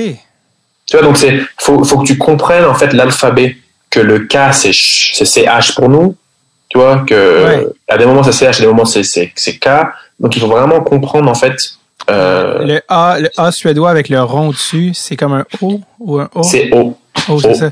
C'est notre O à nous. parce que toi, tu as joué pendant plusieurs saisons à Relève Théo. Exactement. J'osais pas le dire, j'aurais insulté ben personne, j'ai aucun Suédois qui nous écoute, mais peu importe. Euh, ouais, exactement. Donc, euh, donc c'est. Redis-le encore une fois. Ben, ça dépend en fait d'où tu viens. Parce que Les accents. dans, dans le nord, Ouais. quand je suis arrivé dans le nord, ils m'ont tous dit Oh, tu parles comme euh, dans le, le centre de la Suède. Donc, dans le centre de la Suède, c'est Skellefteå. Hmm. Mais dans le nord, c'est Skellefteå. C'est ch- Ah, et non pas. Ouais, ok. Ouais. Donc, c'est, mais c'est, c'est, c'est pas une langue qui est très, très. Moi, j'ai fait. J'étais, de toute façon, je- même malgré l'école, j'étais nul en langue à l'époque. Donc, euh, Ouais. j'avais pris allemand. Et si tu as une base d'allemand avec l'anglais, c'est quelque chose qui est très simple parce qu'en fait, tu, tu mets les mots dans le même sens qu'en anglais, en fait, dans la phrase. Ouais. Donc, c'est, Donc les, c'est assez simple. les structures sont assez similaires. C'est pas. euh, Ouais. Mais le truc, c'est que c'est, ce qui est, qui est compliqué, c'est quand tu viens en tant que français de comprendre que chaque lettre a Mhm. un son et que tu prononces chaque lettre. Ouais. Alors que nous, en français, on a des, les T silencieux, Ouais, les, ouais, trucs. Moi, si tu veux dire le mot son, par exemple, c'est de quel son tu parles? Le son, le sien. Euh, il y a, y, y différents. C'est compliqué. Alors qu'eux, ils n'ont pas ça. Eux, un mot veut dire un truc, point barre. C'est pour la, la raison, c'est pour laquelle les, les gens, les, les gens dont le français n'est pas langue maternelle sont, trouvent cette, notre langue complètement. Ah ouais. Folle. Et puis, tu rajoutes, tu rajoutes la grammaire là-dessus, et Ah puis là, c'est bon. T'as le cerveau qui C'est explose. bon, ok. Je, veux, je veux pas de temps parler français, laissez faire. Je vais apprendre l'espagnol. euh, c'est d'ailleurs, c'est, est-ce que c'est à peu près dans ces eaux-là où tu as rencontré ta femme? Euh, C'était, euh, ben, c'était ma dernière année en fait, ma dernière année dans cette équipe-là, Alexandre. C'est là où j'ai rencontré ma femme. Euh, parce que... je l'ai rencontrée parce qu'elle vivait, elle était dans une ville, ça s'appelle, euh, bon, en français on dit Bourlange, mais en celui-là c'est Bourlinguet. Et elle, elle vivait dans une ville qui était à, euh, ça dépend, ça dépend à quelle vitesse tu roules, mais à peu près 30 minutes de, de, de Lexington. Lexington, c'est une toute petite ville de 7000 habitants, entre 7 et 12 000 habitants. Mhm. Et, et, Bourlinguet, c'est euh, du coup une ville qui a 35 minutes, qui elle est, c'est genre 70 000 habitants dans la commune, quoi. Ouais. C'est beaucoup plus gros. Donc, est-ce que c'est le Suédois qui l'a charmé, le Français qui a appris le Suédois? Non, parce que euh, je parlais pas. À cette époque-là, j'avais jusqu'à peut-être trois ans en Suède, je parlais pas vraiment suédois aux gens. Trop jeune. J'avais, j'avais, non, pas spécialement. Ouais, il y a, y a peut-être une gêne, mais j'avais, j'avais appris le, les, les... J'ai, moi, j'ai une, j'ai une mémoire photographique et j'apprends, j'arrive à apprendre par cœur les choses. Et ça veut pas dire que je comprends les choses exactement à chaque fois. Et du coup, je, je, pouvais commencer à dire aux gens, tu sais, salut, comment ça va? Plutôt bien. Moi, j'ai passé une bonne soirée hier. Peu importe, tu vois. Sauf que dès qu'eux, ils partaient sur une conversation, ils pensaient que moi, j'étais suédois et c'est et moi, je me retrouvais à être perdu, stressé, à avoir honte de dire je comprends pas, parce que souvent, quand on parle une autre langue, on a honte quand on comprend pas, alors que c'est pas logique. Mm-hmm. Mais euh, du coup, j'utilisais pas mon suédois. Donc, quand je l'ai rencontré, je, on a parlé en anglais avec mon anglais qui était euh, qui était un anglais de vestiaire, mais on a parlé en anglais et elle, vu qu'elle est suédo-américaine, c'est le fait que je parle, qu'il y ait une personne qui arrive qui parle en anglais, du coup, ça a été d'où tu viens, la France, ah, je suis allé en France et... Et ta femme parlait le français ou elle a appris le français? Donc, elle parlait, mais quelques mots, parce qu'elle, elle, a vécu, elle avait vécu en France avec des amis pendant quelques mois. Okay. Donc, elle comprenait quelques mots. Mais une fois qu'on s'est, qu'on s'est, qu'on s'est rencontrés, un an plus tard, elle a passé euh, six semaines chez ma maman, je pense, toute seule, pendant que moi j'étais toujours en Suède. Moi j'étais en équipe de France, je pense, dans un championnat du monde. Et elle est partie passer pour faire une, un genre de, de, de cours accéléré en français. C'était cinq mmh. semaines. De... Sauf que le cours accéléré en français, c'était pas aussi accéléré que quand elle arrivait à la maison et qu'elle avait mes deux petites sœurs à table avec ma mère, avec elle, toute seule. Et, euh, et du coup, elle a appris énormément comme ça. Et à chaque fois qu'on rentre en France, elle apprend énormément. En fait, elle apprend plus de ma famille qu'elle apprend de moi, parce que moi, j'ai jamais fait l'effort de parler en français. Moi, je le parle le français, j'ai pas besoin de l'apprendre. Mm-hmm. Est-ce que tu le parles à tes enfants? Ouais. On fait. Euh, ma femme, quand elle est toute seule, mm-hmm. avec les enfants, elle parle en suédois. Moi, quand je suis toute seule avec les enfants, je parle en français. Et quand on est ensemble, on parle en anglais. Est-ce que les enfants sont complètement mélangés? ben, honnêtement, moi, parce que c'est quand, euh, quand tu vas chez le médecin et qu'ils font les, ils font les check-up et ils disent oui, vous savez, vous parlez trois langues, votre enfant il va être retardé au niveau de la parole, tout ça. Nous, on n'était pas inquiets, on lui dit, tu sais, notre enfant a 21 ans il saura parler, on n'est pas inquiet là-dessus. Hein. Mm-hmm. Mais, euh, mais en fait, non. Il, euh, il, c'est plus dur pour les gens qui parlent pas les trois langues. c'est ça. Mais, mais pour nous, quand il va nous dire, par exemple, Mama, I need to go caca. Ouais, ouais, c'est genre. Or, uh, Mama, can you change my couche? Ben, nous, c'est, nous, c'est pas un problème pour nous. Est-ce que, en fait, la question souvent, ce qui arrive, c'est quand ton enfant, par exemple, là, ils sont trop jeunes, tes enfants, mais quand ils vont commencer à aller à l'école, par exemple, s'ils vont à l'école en anglais, puis que là, ils, ça devient vraiment leur langue première parce qu'ils les aiment en anglais. Puis là, ils comprennent que toi, tu parles anglais avec ta femme, puis tu comprends anglais. Donc, ils sont comme, bon, pourquoi je répondrai en français à mon père? Il comprend anglais. Tu comprends ce que je veux dire?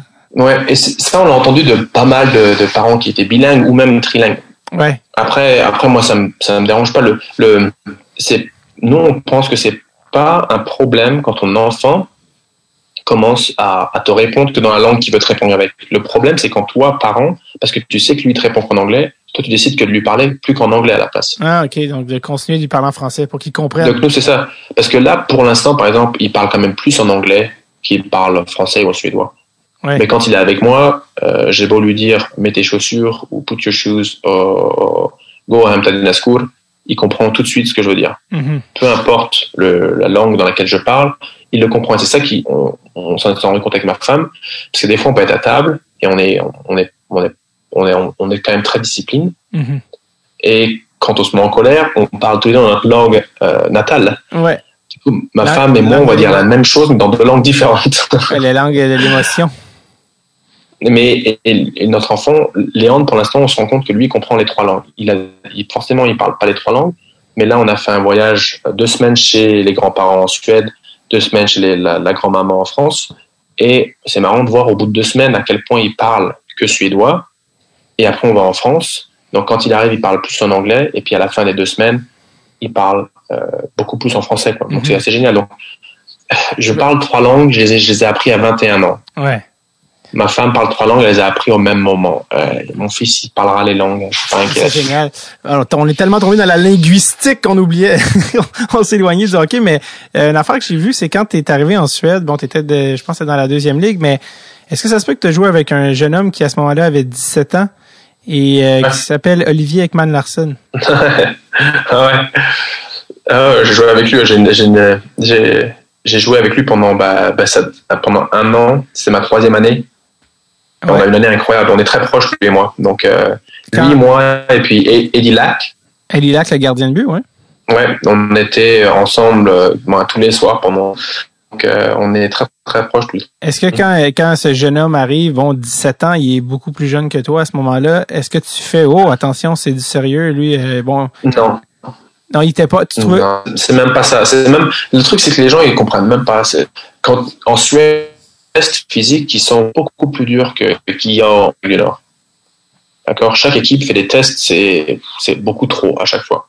Et tu un test Cooper qu'on fait tous, tu vois, c'est un des petits, 3000 mètres, 3 km de course que tu dois faire en dessous de 11, 30 euh, pour les joueurs. Si tu es au-dessus de 12, tu vas te retrouver à faire patin, de patin, tu vois, pour, pour être mieux conditionné. Et là, on est à la fin de l'été. Moi, je suis en Suède pendant les vacances. Euh, qui nous donne, et je vois que l'équipe signe un jeune de 17 ans. Donc là, j'appelle mon meilleur ami, Nicolas Bèche, avec qui j'ai joué à, à, Alexandre aussi, et je lui dis, écoute, appelle l'équipe, ils ont signé un mec de 17 ans, quoi. Euh, il y a la place pour un défenseur. Donc là, maintenant, on arrive, on commence, on arrive pour les premiers tests, et là, je vois ce, ce petit gringalet, il était tout fin, tout fin, tout fin, tout fin, partir du champ de course pour aller euh, faire un petit jogging. 30 minutes tranquille tout seul. Donc moi, étant un des mecs qui, qui à ce point-là, qui commence à être leader de l'équipe, mhm. je vais entraîneur. C'est quoi, c'est euh, c'est quoi ces conneries? Le jeune se barre et nous on court. Non, non, non. Lui, il court avec nous, lui. Il me fait non, non, non, Pierre-Edouard, euh, il a pas besoin. Je commence ça, il a pas besoin. C'est pas, c'est pas, il a pas besoin. C'est, on est une équipe, on court tous ensemble. Et là, il me fait non, il a couru en 9 minutes 50.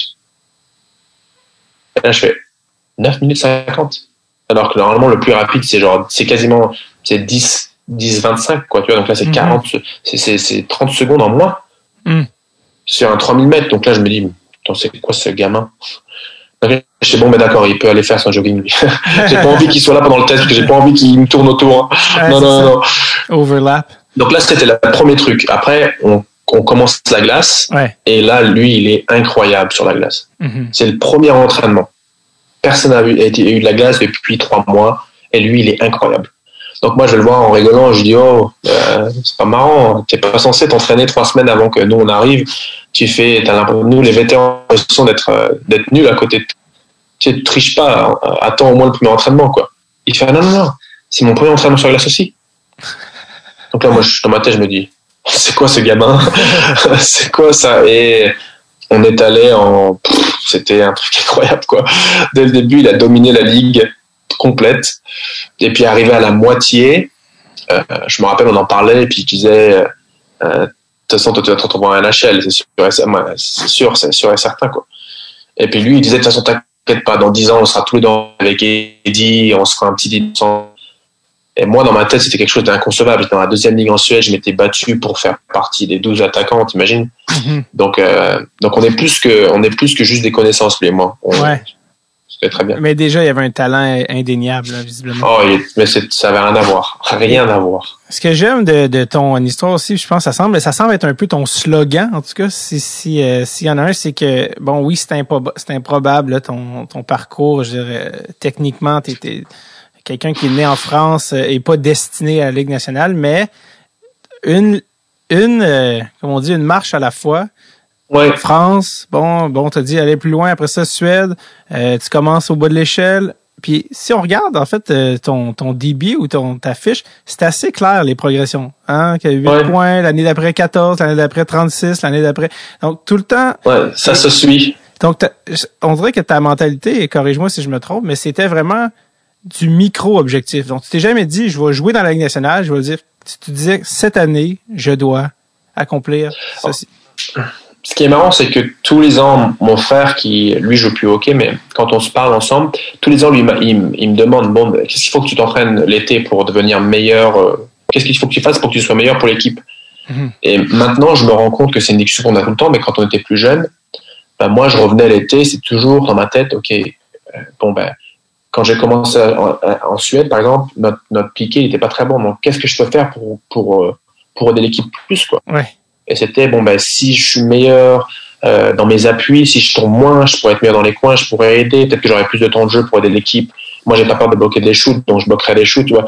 Et ça a été un peu dans ce sens-là. J'ai eu, faut pas oublier que j'ai eu la chance. C'est pas juste moi, mon cerveau. J'ai eu la chance de rencontrer des personnes à certains moments de ma vie qui m'ont dit une ou deux phrases qui sont restées et qui ont créé en fait ma personne et qui m'ont aidé à continuer tout doucement, tu vois. les situations de la vie. Quelles sont ces personnes et quelles sont les phrases en question? Euh, Il y a différentes personnes. Par exemple, il y a eu mon, un de mes premiers entraîneurs, euh, euh, qui Michel Moussol, qui lui m'a dit, j'avais 6 ans et demi, 7 ans, et je sais pas pourquoi, j'avais certainement vu mon frère faire euh, l'équipe de mon frère faire des lignes, tu sais, bleu, bleu, bleu, bleu, bleu, bleu, tu vois. Donc moi, je, je, me suis dit, en début d'entraînement, je monte sur la glace, je vais faire des lignes aussi. Pourquoi? Je sais pas. Lui, est arrivé et un peu en colère, il me dit, c'est pas avant l'entraînement qu'on fait des extras, c'est après l'entraînement. Les extras que tu fais après l'entraînement, c'est ceux qui vont rester pour toute ta vie. Quand tu es fatigué, tu... Et c'est quelque chose qui reste, tu vois, c'est dans ma tête maintenant et je les ai fait depuis, depuis le début, quoi. Et après ça, j'ai rencontré l'entraîneur d'équipe nationale, j'ai rencontré Alain Vaugin, euh, un, un franco-canadien avec qui j'ai joué, qui m'a permis de jouer en, Ligue Magnus et de devenir un joueur meilleur. Qui lui, c'était un des premières personnes qui m'a dit un jour tu arriveras à un HL, mais c'est toi qui décides si tu veux y arriver ou pas. Tu te mets des limites à penser que tu peux faire que ci que ça. Si toi tu décides d'ouvrir ton palmarès, d'ouvrir ta façon de t'entraîner, tu verras que si tu as envie de prendre le palais et d'aller à la cage et de marquer, ça créera quelque chose pour l'équipe. Et c'était plein de petites euh, rencontres comme ça parce qui que, font que parce que je me souviens qu'à un moment donné, tu avais joué, je sais pas si c'était en championnat ou quoi, mais il y avait des dépisteurs des Capitals de Washington qui ouais, voir. Donc ça, c'était quand j'avais 20 ans. Quand j'avais 20 ans, j'avais j'étais allé au championnat du monde, j'avais fini meilleur joueur du mondial, mm c'est le mondial B. Ouais. À l'époque, il ne faut pas oublier que moi, je ne savais même pas qu'il y avait un mondial A. Toi. Quand tu étais champion du monde des mondial C, comme on l'a été avec la France, moi, j'étais champion du monde. je pense que ta, je pense que ta plus belle qualité, c'est ta candeur et ta naïveté infinie qui fait que ben, allons-y. Que, et, ça m'a aidé. Et le, eh, fait euh, d'arriver, par exemple, à, la, la, bonne claque que je me suis pris, en fait, c'est Alexandre. Alexandre, je suis arrivé. Attends, attends, attends, attends, attends, attends, attends, mais avant qu'on ait Alexandre, juste moi, juste pour terminer sur le championnat, championnat mondial B, euh, tu t'es fait. il, y a, il, y a, deux, il y a deux scores des Capitals qui viennent te voir. Les Capitals qui viennent voir et qui me disent, euh, ils parlent en anglais, donc moi je comprends plus ou moins rien. Euh, je, truc que moi je me rappelle, c'est disent uh, we we have your name, kind of. Now now we know your name, kind of. Ouais. Tu vois? Et moi, je, on fait deux trois pas, je me recule, je dis merci, au revoir. Et là, le manager de l'équipe me dit, prends pas la grosse tête. Ça, c'est des choses qui arrivent jamais aux Français. Il y a rien, ça va rien donner ça. Continue à travailler, c'est quelque chose qui va, ça va rien donner. C'est pas parce que tu les as lus que c'est bon, t'es le meilleur joueur au monde. Est-ce qu'il le dit euh, parce que nous, on n'a pas le contexte, on n'était pas là, mais est-ce qu'il l'a dit le, Négativement. Ouais, c'est ça que j'allais dire, dans le sens qu'il l'a pas dit, oh, continue de travailler Il a dit genre, arrête de rêver, on est tous des, on est tous des connards et on reste des connards. ouais, on est, on est, on est des moins que rien au hockey sur glace en France, donc ça, ça, jamais ça se passera ça. La question à un million, c'est, as-tu revu cet homme? Et lui as-tu Non. Et lui as-tu Si si, mais lui il me connaît. Lui il me connaît. Lui il est resté dans ma, il est resté dans l'organisation de la France et tout. Et on a un gros respect l'un pour l'autre. Mais lui c'était sa façon de de faire en sorte que les jeunes continuent à respecter en fait la hmm. tradition et pas qu'un jeune qui qui sort de la France, qui ça y est, c'est le meilleur joueur en France, pense, commence à, tu vois, à se dire, je suis le meilleur joueur du monde, quoi. Et à se comporter irrespectueux de la part des autres. Et flash forward à la claque que tu t'es mangé, Alexandre, c'est le reality check. la première année. Ouais, qu'est-ce qui s'est passé? Parce que pendant le moment où moi je me suis dit, écoute, je vais partir de la France, j'étais mhm. quand même un des meilleurs joueurs en France. J'étais un des meilleurs joueurs français, alors que j'étais un des plus jeunes joueurs français dans, dans la ligue, tu vois. Et, euh, et je jouais en équipe de France, tu vois, je mondial, blablabla. Et du coup, moi, on m'avait dit, écoute, si tu pars en Suède, ou tu vas dans une, tu vois, une équipe qui bas de tableau dans l'élite, ou tu vas dans une des meilleures équipes de l'élite et puis tu joues première ligne, un truc comme ça, tu vois. Ouais. moi, naïvement, je me suis dit, bah, oh, d'accord, ok. Deuxième ligue suédoise, c'est bon, quoi. C'est, je vais être meilleur, je vais être le meilleur joueur. Puis là, j'arrive à Alexandre et puis, papa! Je vois des joueurs qui sont plus gros, plus grands, plus physiques, mieux que moi sur la glace, plus intelligents, tout ça. Et c'était là où, c'était la grande claque. Et moi, ça m'a permis, je pense, inconsciemment de me rendre compte, ok, si je veux rester ici, il faut que je m'entraîne. Du coup, c'est là où tu arrives aux différentes étapes. Tu arrives dans une équipe, tu es plus ou moins moins que rien, mm-hmm. et puis tu fais ton travail pour, bah, tu fais tout ce que tu peux faire pour, pour aider l'équipe. En faisant ça, bah, tu te retrouves à jouer un petit peu plus. Vu que tu joues un petit peu plus, tu as ta confiance qui remonte un peu, et l'année d'après, tu fais une bonne année, et puis tu peux te retrouver à, à, à bouger, quoi. Et c'est ce qui s'est passé ça. Après, je suis allé, après ma troisième année dans cette équipe-là, je suis devenu euh, un des joueurs, un des avants les plus voulus et j'ai eu, le, eu le, la chance de pouvoir faire mes choix euh, au niveau de la ligue supérieure. Ouais. Et j'ai chopé l'équipe qui était la plus chiante à jouer. Que je regardais, je me disais, ouais, mais eux, ça doit être des machines physiquement parce qu'ils ils patinent tout le temps, quoi. Comment c'est possible? En parlant de. Euh, de chez FTO. De chez c'est ça, ouais.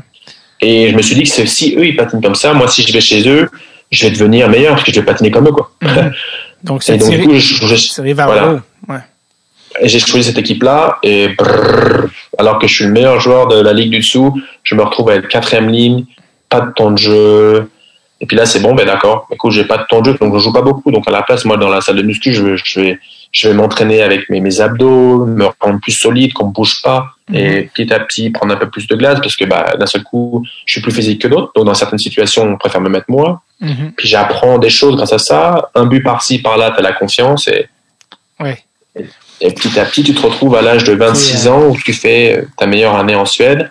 Mhm. Et euh, en février, bah, tu as euh, Brian Berg qui, euh, qui lit dans les journaux. Euh, il s'en rappelle certainement pas, hein, mais il lit dans les, journaux suédois il dit que pour Toronto, le seul joueur qui serait peut-être intéressé, pendant le, qu'il a vu qui était intéressant dans le match chez l'FTO Brunes, mm Brunas, bah, c'était Belmar. Ah ouais. C'était en, en, février. Donc moi, à ce moment-là, ça explose. Les gens me posent des questions. Donc moi, ma réponse qui a fait rigoler tout le monde suédois, c'était bah, euh, je savais même pas qu'ils connaissaient mon nom, ces gens-là. Parce, que, tu bah, connaissais pas le leur, de toute, de toute façon. Ouais. Et, euh, et puis, euh, c'est allé jusqu'à ce que je rencontre les scouts de, Chicago, que je rencontre euh, le, ouais, les scouts de Chicago et que je me mhm. retrouve à au, mondial à la fin de l'année à, discuter avec le fils Bowman, qui était le manager. Stan. Stan, de, pour savoir si je voulais signer avec eux ou pas. Et ça, c'est 2000. 2000 euh, je suis parti en 2012. Donc, dans le fond, il était quand même. Euh, il reste encore deux Coupes Stanley au, euh, au, Blackhawks à gagner. Donc, est-ce que et, en fait, et en fait, la situation, c'est qu'eux, ils avaient Kruger, Ouais, euh, euh, euh suédois aussi. Ouais, qui lui était Marcus, euh, Marcus qui était euh, bah, qui était leur joueur quatrième il était c'était pas lui il avait pas encore pris ce rôle où c'était vraiment tu vois il mettait la, il rendait la quatrième ligne vraiment très très fort. Et à ce moment-là lui il se demandait s'ils allaient le changer ou le ou le garder. Mm. Et donc il m'avait demandé écoute il m'avait dit on veut ça ça ça ça ça ça, ça qui était mes points forts. Ouais. Et qui étaient pas encore les points forts de, de Marcus en fait. Ouais. Et euh, si tu veux venir donc moi euh, âgé de 26 ans, dans ma tête, c'était, écoute, euh, j'avais dit clairement, je veux bien venir, mais je, je viens, j'ai une mentalité, c'est ma mentalité, je viens pas pour rendre tes joueurs de AHL meilleurs. Mm-hmm. Si je viens, je veux une vraie chance d'essayer de faire l'équipe, quoi. Ouais. Et donc lui, euh, après peut-être un mois, il y a eu la, les rumeurs qui sont sorties dans les médias suédois comme quoi j'étais blessé, ce qui était la vérité. Et lui m'a dit, écoute, euh, si tu es blessé, est-ce que tu penses pouvoir prendre une place quand même dans l'équipe? Moi, dans ma tête, c'était oui, oui, oui, oui. Puis en parlant avec ma femme, puis en parlant avec mon agent, on s'est rendu compte que c'était peut-être un, choix dangereux. Et après, ils m'ont dit gentiment, j'ai dit, bah, écoute, moi, je pense que je vais pas pouvoir signer avec vous. C'était l'opération à la hanche, c'était quand même un peu. Euh... C'était pas une opération, mais j'ai eu un problème à la hanche euh, au niveau du, de la symphyse pubiale. Donc, et euh, ça m'a ça m'a sorti du jeu jusqu'en novembre, jusqu'à mi-novembre quand même. Donc quand, quand tu dis que c'était dangereux, tu, tu, voulais pas dire du côté santé, tu voulais dire côté opportunité ou côté santé? Les deux. Les deux. Les deux, les deux. Et donc, tu laisses, tu laisses, passer. J'avais besoin de repos. Tu laisses passer l'eau, tu laisses passer le courant un peu, et l'année d'après? Ben c'était, moi, moi, c'est ce que je me suis dit dans ma tête. Je me suis dit, s'ils me veulent maintenant, ils me voudront certainement l'année d'après, en fait. Mhm. Et euh, sauf que quelques semaines après que moi j'ai dit, je viens pas, bah, mon problème est devenu bien pire. J'arrivais plus à marcher. On m'avait dit, écoute, patiner, ça va risquer d'être dur euh, jusqu'à peut-être janvier. On va voir, on va commencer avec euh, deux minutes de vélo, voir si ça, si ça, si, si t'arrives à le supporter. Puis deux minutes de vélo, je me retrouvais dans le lit avec les jambes TP et puis c'était la douleur, quoi. Donc à ce moment-là, moi, je, me suis dit, bon, bah, écoute, j'avais pris la bonne décision. Je suis dans une équipe parce qu'il me restait quand même, euh, il me restait, je venais de signer un contrat de, de, de, 4 ans avec l'équipe que j'avais en Suède. Donc, euh, je me dis, ben, j'ai bien fait de rester. Et eux, ils vont, me prendre en charge, ils vont me prendre, ils vont, ils vont me remettre en fait à pied, sur pied, quoi. Et, euh, à ce moment-là, moi, j'avais dit, bon, mais la NHL, c'est fini, ça y est, c'est mort, quoi. Parce qu'après, l'année d'après, j'ai loupé la moitié de la saison. Tu vois mhm. Pour moi, c'était, c'était fini chez fini. Donc, quand je suis revenu, j'ai eu le, le, malheur de me blesser tout le temps, malheureusement. Euh, et euh, et puis l'année d'après, reparti sur les bases où il fallait que je m'entraîne, tout ça. Et puis j'ai fait une année qui tout s'est bien passé, qui s'est fini par l'année où le championnat du monde, notre ligne, on a battu le Canada. Euh, et notre ligne a été. Euh, T'as marqué le, ça s'est rendu en, en, Le but décisif. En tir de but, en mm-hmm. tir de barrage, puis c'est tout. Cette personne a marqué, sauf toi. Et on, et on salue il y a Belfort qui t'a appris comment. et du coup, euh, et ça, ça m'a quand même beaucoup aidé. Les gens s'en rendent pas compte, mais quand je suis arrivé aux États-Unis, parce qu'après cet été-là, moi, j'avais Montréal, du coup, avec qui j'avais eu beaucoup de, de, de, de, contacts, où c'était plus ou moins fait. Et euh, juste après le mondial, il y a Philadelphie qui est arrivé. Donc, Montréal, c'était avant le championnat. C'était avant le championnat. Montréal est arrivé en plus ou moins en secret pendant les playoffs. Parce que dans, la ville dans laquelle nous on vit, on vivait, on vit toujours l'été, c'est une ville qui est très très hockey et euh, c'est très dramatique quand ils voient des joueurs rencontrer d'autres équipes en fait. C'est quoi le nom de la ville? C'est chez l'FTO. Ok, c'est ça, c'est la même, parfait. Du coup, moi j'avais rencontré en plein milieu des playoffs parce que je voulais pas le faire juste avant les playoffs. Je voulais pas rencontrer les rencontrer pendant les playoffs. Du coup, je les avais rencontrés juste avant les playoffs et on avait parlé avec euh, Marc Bergevin? Non, c'était Baume. Euh, oui, c'était. Oui, oui, pardon. Marc Bergevin qui était à Non, non c'était pas Marc Bergevin. Comment il s'appelle? Trevor euh, euh, Rick Dudley? Non. Shane Shirley? Non, mais c'est un nom, tu vas t'en rappeler. J'ai honte de plus me rappeler de son nom, je m'excuse. Est-ce que c'est un francophone ou un anglophone? Oui, oui, oui. Et il a, il a, t'as un peu l'impression qu'il a un toupet. Ah, mais pas le, pas le coach, pas Claude Julien. Mm, mm. Non, non, non, non. Attends, mais laisse-moi regarder. Euh, qui euh, Mais non, c'est pas Bergeron. Travaille pour euh, le Canadien. J'essaie de penser. Non. Il était l'assistant manager à l'époque. on parle de 2004. C'était pas Rick, c'était pas Rick Dudley? Si, c'est peut-être Dudley, oui. Rick Dudley, je crois. Je crois. Oh, je suis qui, est, qui, est parti, qui est parti en Caroline. C'est-tu lui qui est parti en Caroline? Il était où avant de venir, avant de venir à Montréal? Euh, en fait, je pense qu'il est parti de Montréal pour aller en Caroline.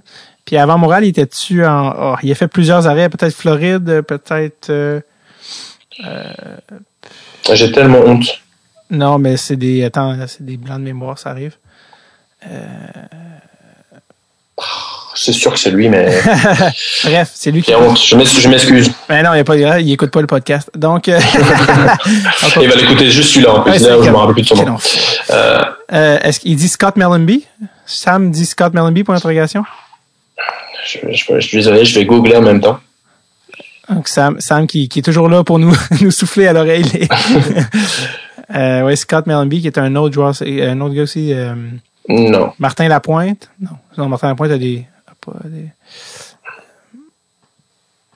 Bref. c'est incroyable ça. non, mais pas. Donc bref, euh, donc Montréal. Euh, ouais. Et donc bon, bref, en fait je le rencontre. C'est euh, plus ou moins lui, il est bon, il est très positif sur moi. Mais après, c'est passé, c'est pas un scout, c'est l'assistant manager. Donc si lui dit qu'il veut, il veut, il veut dans l'entraînement, c'est. Mais mais la, la, la, façon dont on a parlé après quand on négociait, c'était quand Montréal m'a parlé, c'était plus, écoute, nous on a besoin de tout, on n'a pas spécialement besoin de toi, c'est plus, on te donne, on aimerait bien que tu sois là, on aimerait que tu prennes une place dans l'équipe. Mm-hmm. Et moi c'était bon ben d'accord, et comme d'habitude, je sais comment ça se passe en NHL, tu vois, si j'ai avec un contrat two-way, la chance pour moi de jouer, elle est quand même pas énorme. Ouais. Donc moi j'ai 29 ans, j'ai pas 20 ans. C'est même, euh, même euh, techniquement trop vieux pour être considéré une recrue. Exactement. Qui finit et, à 27 ans. Et, euh, et je leur, moi je dis juste, ben voilà, ça me dérange pas de venir si tard. Mais par contre, je veux que je vais avoir une vraie chance de jouer, de, de, de, de me montrer, d'essayer au moins. Pas qu'après trois entraînements, je me retrouve à être en AHL, quoi. Non, merci. À Laval, ouais. Ouais. Donc, et même si j'ai resté pour les gens qui jouent en AHL, mais c'est pas ça. Moi, j'ai quasiment 30 ans déjà. Donc, euh, tu vois, ça m'intéresse pas de sortir de ma situation alors que j'allais signer un contrat de, de peut-être 5 ans avec l'équipe dans laquelle j'étais. Et qui me restait 7 ans avec, quoi. Faut comprendre que c'est beaucoup plus payant de jouer en ligue suédoise que jouer dans la ligue américaine aussi. Faut, ah oui, ça n'a rien à voir. C'est, euh, mais tu sais, le, contrat le plus bas en NHL, quand tu te rends compte de tout ce que tu, tout ce que tu perds, tout ce que tu dois payer, tout ça, le contrat le plus haut en, en Suède, il est pas, c'est pas si si loin que ça, quoi. Je veux dire. Mhm. si, tu enlèves tout le, le côté business, stress, euh, et qu'à la place, tu es dans une famille plus ou moins, tu vois, où tout le monde est, tu essaies de gagner c'est toujours, c'est toujours toute c'est l'équipe, c'est la famille, on essaie de tous gagner ensemble. Ouais. Bah, c'est peut-être une limite. C'est pour ça que tu vois des joueurs qui préfèrent, euh, au lieu de signer un contrat euh, pas énorme en NHL, de se retrouver à partir en Europe. Ouais. Et parce que c'est moins stressant. Ah oui, moins de, moins de matchs, moins de routes, moins de tout. Moi, je, euh, moi, je le savais pas à l'époque, hein, par contre. Ça, je savais pas. Je l'ai appris, euh, je l'ai appris là. Tu as fait le chemin inverse. Ouais. Euh... Mais, euh, mais du coup, Montréal, c'était une offre un peu plus restreinte. Il n'y avait pas spécialement une, une phase de progression pour moi. Ouais. Et comme, comme tu l'as bien dit, moi, je sais très bien que quand j'arrive dans une nouvelle équipe, il y a toujours un, parce que je, je, me retrouve à avoir des possibilités. Je joue avec des joueurs, je copie des joueurs pour essayer d'être meilleur j'apprends de, des joueurs avec qui je joue. Donc, euh, moi, c'est plus intéressant de savoir si j'ai une possibilité de devenir un peu meilleur. Quoi. Mais bon, j'avais pris la décision plus ou moins. Écoute, Montréal, c'est quand même. Un... Je suis français, je joue à Montréal. J'ai la chance de porter le maillot, même si c'est le maillot pour le camp d'entraînement, c'est une chance, quoi. Ouais. Je l'aurais fait. Et là, il y a Philadelphie qui arrive et Ron Extall qui, lui, au téléphone, me dit écoute, voilà, on, on a besoin d'un joueur comme toi. On aimerait bien que tu prennes une place sur le quatrième trio on aimerait bien que tu gères notre 4 contre 5 parce qu'on a du mal à 4 contre 5. On aimerait bien que tu prennes un rôle euh, prépondérant là-dessus et que, bah, que tu deviennes, t'es plus vieux. Nous, on respecte le fait que tu es prêt à, à, quitter la Suède alors que tu une situation. Donc, si tu viens chez nous, on te donnera une vraie chance de, de réussir à jouer. Quoi. Mm-hmm. Et après, je sais que les joueurs qui vont peut-être voir le podcast vont se dire, moi, j'ai entendu ça des millions de fois. Pas je suis d'accord. Mais moi, j'ai entendu ça à chaque fois et à chaque fois, c'est ce qui s'est passé, plus ou moins. Quand un coach m'a dit, si tu fais ça, ça, ça, ça, ça, tu vas jouer, ben, quand j'ai fait ça, ça, ça, ça, ça, j'ai joué. Donc, et quand je suis arrivé à, à Philadelphie, c'est ce qui s'est passé. Je me suis retrouvé à, avec une équipe qui, voilà, qui était, euh, ça m'a fait bizarre parce qu'en NHL, il y a une tradition, il y a une hiérarchie. Donc, moi, j'arrive à 30 ans, en 29 ans, ouais. et le seul truc que les gens connaissent de moi, c'était que j'ai marqué un but en penalty en championnat du monde contre le Canada. Ouais. Et Alors que, que pourtant, j'ai gagné penses, deux coupes. Est-ce que tu penses que tu aurais joué dans la Ligue nationale sans avoir marqué en, le fameux but en tir de barrage contre le Canada? Je pense, mais ça aurait été beaucoup plus compliqué pour les gens de savoir qui j'étais. Mmh. Parce que c'est, le, le fait de marquer, c'est le seul truc qui, tu vois, quand ils mettent mon nom Belmar d'un seul coup, sur Google, tu avais euh, le nombre de fois où ma vidéo était regardée où j'ai marqué contre le Canada. Alors mmh. que tu vois, c'était vraiment le truc que les gens. Alors pourtant, j'ai gagné des coupes, j'avais fini avec, euh, je crois, 12 points en 12 matchs en playoff. Ouais. Euh, 14 vois, en 14, même si je me trompe pas, je pense. Donc j'avais fait une, j'avais fait une bonne saison, tout ça, mais les gens ils connaissaient, ils n'avaient rien à cirer du hockey en Suède ou en ouais. Europe. Eux, c'était est-ce que ce joueur-là a réussi à, qu'est-ce qu'il a fait sur une petite patinoire, tout ça? Est-ce qu'il est pas, c'est de juger comme ça, c'était pas spécialement mis à tort parce que le nombre de joueurs qui arrivent de la Suède, qui sont soi-disant des joueurs incroyables et qui n'arrivent pas ouais. à, à, passer l'échelon de la NHL. Fabian, euh, Fabian, le fameux, le cas Fabian Brunstrom, hein, qui était. Exactement. Qui était, Exactement. Bon, Donc, euh, est-ce que tu, tu dis. Est-ce que tu réalisais. est-ce que tu réalisais un peu qu'est-ce que ça représentait? Je veux dire, les gars qui, qui jouent en, en qui jouent en Suède, qui, ils rêvent de la Ligue nationale, ils parlent, ils parlent de ça constamment, c'est leur but. Toi, t'as le français qui arrive, bon, on va parler dans son dos, anyway, il comprend même pas qu'on parle. Euh, whoop, whoop, whoop, tout le temps, un, un, échelon, un échelon à la fois, un échelon. Puis là, à un moment donné, quelqu'un vient de dire, hey, euh, ça vient cogner à la porte, c'est, euh, ouais. t'as de la visite, là? C'est, c'est, je m'en rendais pas, pas spécialement compte.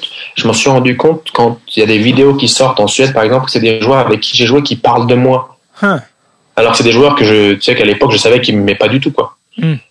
Mais qui maintenant parlent de moi à quel point ils ont un respect, ils m'ont vu travailler dur quand eux ils partaient le soir et qu'ils me voyaient, où il y en a un qui m'avait raconté une histoire, il disait, je suis revenu à la patinoire sur les coups de 6 heures, on avait fini l'entraînement à 4 heures, tout le monde était parti, et à 6 heures, il y avait Pierre-Édouard qui était là tout seul dans la salle avec, sur deux ballons, en train de faire du gainage sur deux gros ballons, à faire du jonglage. Je me suis caché pour regarder, pour me demander qu'est-ce qu'il faisait. Et dans ma tête, je me suis dit, mais qu'est-ce qu'il fait? C'est vraiment français, quoi, pour voir. Et puis maintenant, il est en HL, et puis moi, j'ai arrêté le hockey. Alors que j'ai un an de plus que lui, tu vois. Et c'est ces histoires-là où, en fait, j'ai gagné un genre de respect parce que ben, les, ces joueurs-là, en fait, ont, on, se rendu compte de mon travail. Ça ne veut pas dire que, moi, toute ma vie, j'ai joué avec des joueurs qui étaient bien meilleurs que moi, mais qui n'ont jamais fait le travail à côté. On, on, entend souvent les joueurs arriver dans la Ligue nationale qui ont 18 ans, 19 ans, 20 ans, 22 mm. ans, 24 même à la limite. Quand tu arrives à la Ligue nationale, tu as 30 ans. Comment ça se passe? Comment les, les vétérans sont plus jeunes que toi? Mille fois mieux. La, tu sais, la, je pense la seule truc qui, moi, m'a vraiment gêné au départ, mm. c'était que j'étais censé fermer ma bouche. Parce que, ben, tu sais, quand t'es rookie, tu, tu parles, tu tu l'ouvres pas, en fait.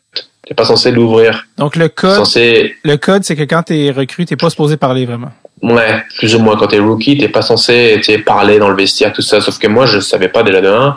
Et puis j'ai 30 balais. Je suis plus grand que les trois quarts de l'équipe. Je suis plus vieux que les trois quarts de l'équipe. Est-ce qu'on t'a laissé savoir, hey, on t'a dit, hey, tu arrêtes de parler? J'avais des regards, tu sais, le regard, les yeux qui montent au ciel quand je parlais, les trucs comme ça que je voyais. Et ça me rappelait un peu plus ou moins la première année en Suède, tu vois. Euh, mais, mais dans ma tête, moi, je m'étais dit, écoute, je suis pas là pour, euh, pour spécialement faire des amis. J'ai envie d'aller en playoff, j'ai envie d'avancer dans cette ligue. Il faut que je, mhm. faut que je, faut que je fasse ma place dans l'équipe pour que l'équipe soit meilleure, quoi. Donc, euh, mais, mais encore une fois, c'est marrant parce que ces joueurs-là, maintenant, quand je parle avec eux, ils ont un respect énorme pour la façon dans laquelle moi je suis dans la ligue. Mais c'était beaucoup plus simple parce que ce que les gens ne se rendent pas compte, c'est que c'est 82 matchs de hockey sur glace. D'accord? Les supporters, ils vont se dire, ah, mais lui, il joue pas bien ce soir, il joue pas bien si. Malgré le fait que tu sois un athlète de haut niveau, 82 matchs, de rester un, tu vois, un truc comme ça sans jamais vraiment descendre, c'est déjà quelque chose de magique. Mm-hmm. Après, tu rajoutes là-dessus des choses que moi je savais pas. Par exemple, tu as des, as des demandes. Tu sais, quand les gens ils disent, eh ben, ce jour-là, je l'ai vu faire une, une, une publicité, ou je l'ai vu aller faire une séance de signature, des trucs comme ça où les gens se disent. Visite, visite dans les hôpitaux, euh, la charité. Euh. Oui, voilà, et tout ça. Tu dis les gens, quand c'est de la charité, tu, toi tu vas avec grand plaisir. Moi, quand je suis arrivé dans la ligue, tout ce qui était charité, c'était avec grand plaisir. Quand c'était des chuches, j'étais payé. Dans ma tête, c'était, je peux pas dire non à 1000 dollars. c'est un scandale. De là où je viens, moi, de, tu sais, j'ai une signature. Sauf que je me rappelle, la signature, elle était entre 7h et 8h, le moment où tu manges avec une demi-heure de route avant, une demi-heure de route après. Moi, c'est pas l'idéal mhm. pour préparer un match de NHL. Ouais. Mais ça, moi, tu sais, je, ne comprenais pas du coup. Tout ce à l'âge, à l'âge de 29 ans, je me suis rendu compte que c'est pas si facile de rentrer dans cette ligue. Il y a pas juste, c'est pas juste le hockey comme je joue en Suède. Mhm. C'est juste le hockey. Je viens au match en, en jogging, sur vêtements, et je repars. Personne me voit. Je suis tranquille. Non, ici, tu viens, tu as une image à avoir. Il y a plein de choses. Et euh, donc, et du coup, les gens, en fait, distractions, en fait, les, beaucoup de distractions. Il y a beaucoup de distractions. Et quand tu as 19 ans, tu rajoutes à ça un joueur de 19, 20 ans qui vient de juste de choper un salaire où tous les jours il touche 2000 euros ou 2000 dollars, d'accord? Tu rajoutes des fois peut-être des petites soirées ou quand l'équipe sort, tu sais, si t'es jeune, euh, t'es es mieux d'être là. Hein C'est pas genre tu restes chez toi. Ouais. Donc il y a plein de choses qui font que pour un jeune joueur, moi, j'ai arrivé aussi tard, moi, j'ai un respect énorme pour les jeunes joueurs qui, qui arrivent à tout gérer. Tu vois, là, maintenant, je joue à Colorado. Euh, Landeskog, il est, arrivé jeune, capitaine. Tête, je me dis, lui, comment il a fait pour gérer tout ça, quoi? C'est incroyable. Mais moi, en tant que joueur plus âgé, j'avais le recul de pouvoir dire, c'est quoi, là, les soirées, moi, les mecs, j'ai 30 ans, moi, je récupère pas comme vous je viens d'arriver en NHL, je pourrais pas sortir ce soir, tu vois. Et les mecs, ils sont, ils l'ont accepté. Alors que si t'es un joueur de 20 ans, ils acceptent pas ça, les mecs. Non. Tu vois, donc, moi, pour moi, ça a été plus simple, le fait d'arriver plus vieux. J'ai pu profiter de mon argent parce que j'ai gagné tous mes salaires pourris avant. Ouais. Du coup, arrivé là, j'ai pu comprendre, moi, tu sais quoi, j'ai envie de m'acheter peut-être une maison, j'ai envie peut-être d'investir tout de suite au lieu de de m'acheter une Rolex tout de suite. Ou, tu vois, de, de faire flashy, flashy. Moi, j'en ai rien à foutre du flashy, flashy. Du coup, personne m'a jugé parce que j'avais pas euh, un costard à, à 3000 euros, à 3000 dollars. Tu vois ce que je veux dire? C'était moi, on m'a un peu laissé tranquille parce que j'étais, bah, je suis un joueur plus vieux, c'est un rookie qui est plus vieux, mais lui, il joue pour l'équipe, tu vois, plus ou moins. Puis côté, Donc, il y a un respect différent. Côté hockey, quand tu arrives sur la glace, tu arrives quand même d'une très, très bonne ligue, la Ligue suédoise, mais je veux dire, la patinoire est beaucoup, la, la glace est énorme, c'est beaucoup plus large, c'est plus long, donc le style de jeu, forcément, est différent. Là, tu arrives vraiment avec des joueurs où c'est très physique, moins d'espace, c'est rapide, c'est des, des meilleurs joueurs au monde. Comment t'as trouvé l'adaptation? Est-ce que tu te souviens de ton premier shift dans la Ligue nationale? Euh, tu veux dire en camp d'entraînement ou en... Euh, ben, peut-être que tu as déjà vu une différence au camp d'entraînement, j'imagine, quand tu es arrivé, mais vraiment la première fois que tu as mis le chandail, puis tu fait oh, Contre Toronto, je pense. Je pense que c'était à Toronto. On avait eu un match. Euh, au niveau du calibre par rapport à la Suède, qu'est-ce qui t'a marqué? Qu'est-ce que tu t'es dit, OK, attention, c'est euh, différent? Là. Bah, déjà, le timing, tu sais, le timing était un peu différent. Genre, moi, je suis joueur de centre. Du coup, sais, quand tu, ton défenseur, il va chercher le puck, il fait D2D, et toi, tu es censé être là au milieu. Je me retrouvais être sais, un reculé, genre comme ça, parce que ben, la glace est plus petite, du coup, ça allait plus vite pour moi. Je pouvais faire ça beaucoup plus vite. Donc ça, c'était un des premiers trucs où, où, je me suis dit, bon, ben, je peux... En fait, c'est pas spécialement les joueurs qui sont mille fois plus rapides, c'est parce que la patinoire est plus petite, du coup, il y a mm. moins de distance à faire. Du coup, les joueurs ont l'impression d'être beaucoup plus rapides qu'en Suède. Ok. C'est ce que je veux dire? Et c'est ça, en fait, c'est ça, moi, où je me suis dit, mais en fait, il faut que je fasse, tu sais quoi, je vais, faut bien que mon timing soit bien mieux pour quand j'ai le palais exploser au bon moment. Parce que sinon, je vais me retrouver à me faire tuer, quoi. Est-ce qu'il y a des moments, est-ce qu'il y a des moments où tu t'es dit, oh, attends, je sais pas si je peux jouer ici, euh, est-ce que tu as, est-ce que as eu non, peur je... physiquement? Mais, je suis arrivé dans un camp d'entraînement où on m'avait dit, on veut que tu, tu amènes de la rapidité dans la quatrième ligne. On veut que tu amènes du, du grit un peu. Ouais, du, du, on veut que tu amènes, euh, que tu sois un joueur à qui on puisse faire confiance à 4 contre 5 et que tu montres l'exemple au niveau du 4 contre 5 en bloquant tes chutes, tout ça. Donc moi, c'est assez simple. Chaque fois que j'entre sur la glace, je patine le plus vite possible pour aller dans les positions, aider les défenseurs pour que ma ligne... Greg, euh, Greg, euh, Craig Berube, Craig Berube, ton coach? Ouais, ouais, ouais. Qui, qui a appliqué ça, qui a appliqué, en fait, cette formule à Saint-Louis avec laquelle il a gagné la Coupe euh, quelques années Exactement. Exactement. T'avais pas moi, dans ma tête, Vincent Le Cavalier en fin de carrière? Si, si, si, si, si, si. Est-ce que toi, tu... J'ai joué avec lui la deuxième année. Est-ce que toi, tu sais c'est qui à ce moment-là, Vincent Le Cavalier? Oh, oh là, à ce moment-là, j'ai passé 8 ans en Suède, donc j'ai, je connais quand même la NHL à ce moment-là. T'avais fait, avais fait tes cours de rattrapage? Euh... Plus ou moins, ouais. Okay, ouais. Mais du coup, et l'autre truc qui m'a vraiment choqué, c'était à quel point les joueurs étaient bons avec leur, leur crosse, leur bâton, comment tu l'appelles? Ouais, ouais le, le, maniement de rondelle, toi, tu parles?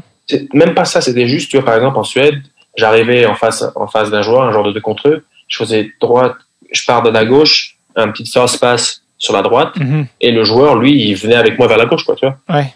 Ici, tu te retrouves avec des mecs à l'entraînement, avec Giroud, tu fais droite-gauche, first pass, il la, il la tape, dix 10 fois sur 10. Dans, il la, dans les airs, il l'attrape. Dans les airs, tu vois. Et c'est là où je me suis rendu compte que les joueurs étaient mille fois meilleurs là-dessus. Genre Wayne Simon, tu, il est devant la cage, tu, juste avant que le shoot parte, tu lui dis, je veux que tu la mettes euh, lucarne droite, lucarne gauche, tu vois, et, et il, te la, il touche le palais, vra, vra. Il y en a pas un qui passe sans qu'il le touche, quoi. Ça, ça arrive pas en Suède. Quand tu le touches, c'est wow! bravo, bravo!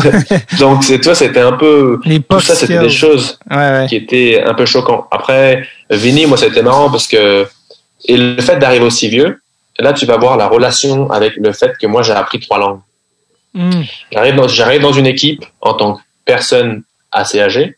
Et Vinny, c'était un des premiers, en fait. moi, j'étais, j'étais aux anges. T'imagines, je vais rencontrer Giroud, Voracek, le Cavalier. Mais je sais très bien qui c'est, tous ces mecs-là. Je les ai regardés à la télé. Ouais. Et avant, je regardais, je me disais, wow, c'est, là, c'est des trucs de fou, quoi. Simmons, il me faisait peur quand j'étais en Suède. Il me dit, wow, ce mec-là, dangereux. et là, je me retrouve dans le vestiaire avec tous ces mecs-là. Et puis, t'as Giro qui vient, qui se présente très gentiment, tu vois. En, toi, en français, j'ose croire. Ouais, ouais. Et il dit, toi, tu parles français hein? ouais, ouais, il fait le vrai français en rigolant, tu vois. ça, a commencé tout de suite, ça, ça, a commencé tout de suite. que Claude, qui n'est pas québécois, faut mentionner aussi. Ouais. et, euh, mais, lui, son français était très bon. Ah, oui, oui. Mais, euh, et puis, euh, et puis là, ça commence à parler. Et puis là, t'as Vinny qui arrive. Euh, t'avais qui d'autre qui parlait français? T'avais euh, Couturier qui était là. Qui vient du Nouveau-Brunswick. Oui, et ça parle en français, tu vois. Et puis moi, je suis au milieu. Et puis il rigole, tout ça. Et puis il me pose une question. Et puis t'as Vinny qui, je dis bonjour à le cavalier. En français, il fait, hein? T'es français, toi? je dis, ben, ouais, ouais. Il me fait, mais tu, tu parles bizarre. je, suis, je suis français, je, je viens de Paris. Et il me fait, oh, et puis deux jours plus tard, il y a une conversation, tout ça. Et puis ça parle des âges, tu vois. Ouais, bon, mais si tu as 25 ans, tu vas être dans ce groupe-là. Donc moi, je demande, je, moi, je suis dans quel groupe? Puis Vinny il me fait, bah toi, tu vas être avec, euh, tu sais, euh, 20 ans, tout ça. Je ouais, mais je, je, je, vais avoir 30 ans. J'ai 29 ans. Il me fait, mais t'es pas rookie, toi? Je fais, bah, je fais, si, si, je suis rookie, mais j'ai 29 ans. Il me fait, ah, mais toi, t'es un vieux, toi, tu viens avec nous, alors.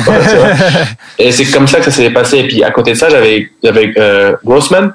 Un Nick. Euh, super, super. Défenseur tu vois, vraiment les pieds sur la terre. Incroyable comme gars.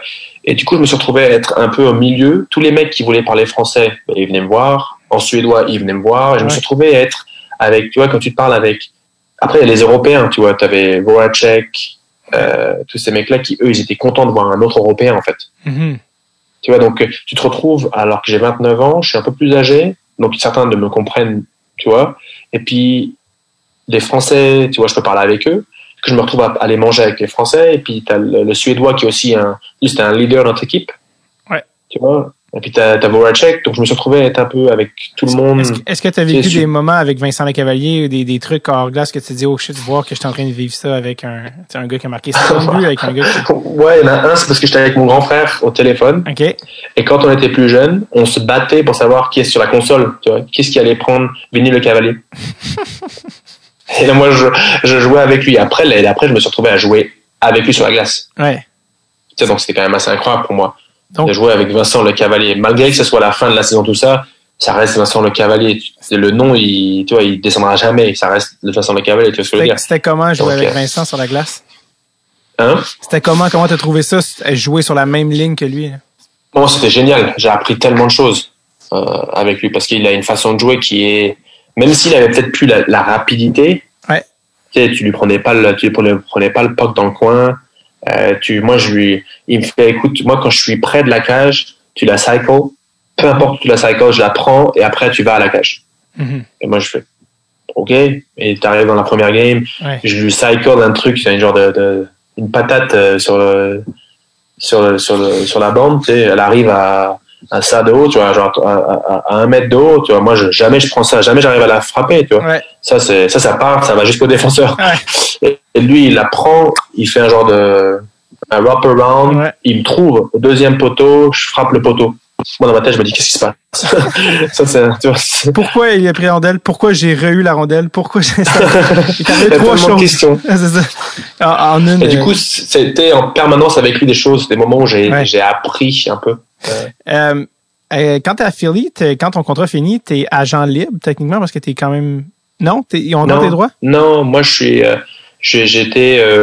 j'avais resigné la première année. J'avais resigné en fait à la à la deadline. OK. Quelques heures avant la deadline. Et c'était ça un moment où, justement, où moi, je suis venu vraiment pote avec Voracek. Ouais. Parce que à ce moment-là, euh, Voracek, il me... Il a l'air drôle, lui. Il a l'air comme. Ouais, il est très marrant. Et lui, il arrive le matin. Et en fait, moi, j'avais eu un. J'avais, ça faisait deux jours que je négociais avec l'équipe pour re-signer. OK. Un contrat de deux ans. Et, euh, et Voracek, il arrive le matin. Et tu sais, moi, c'est ma première année. Et puis, moi, du coup, je connais pas la deadline. Et à Philly, c'était quand même.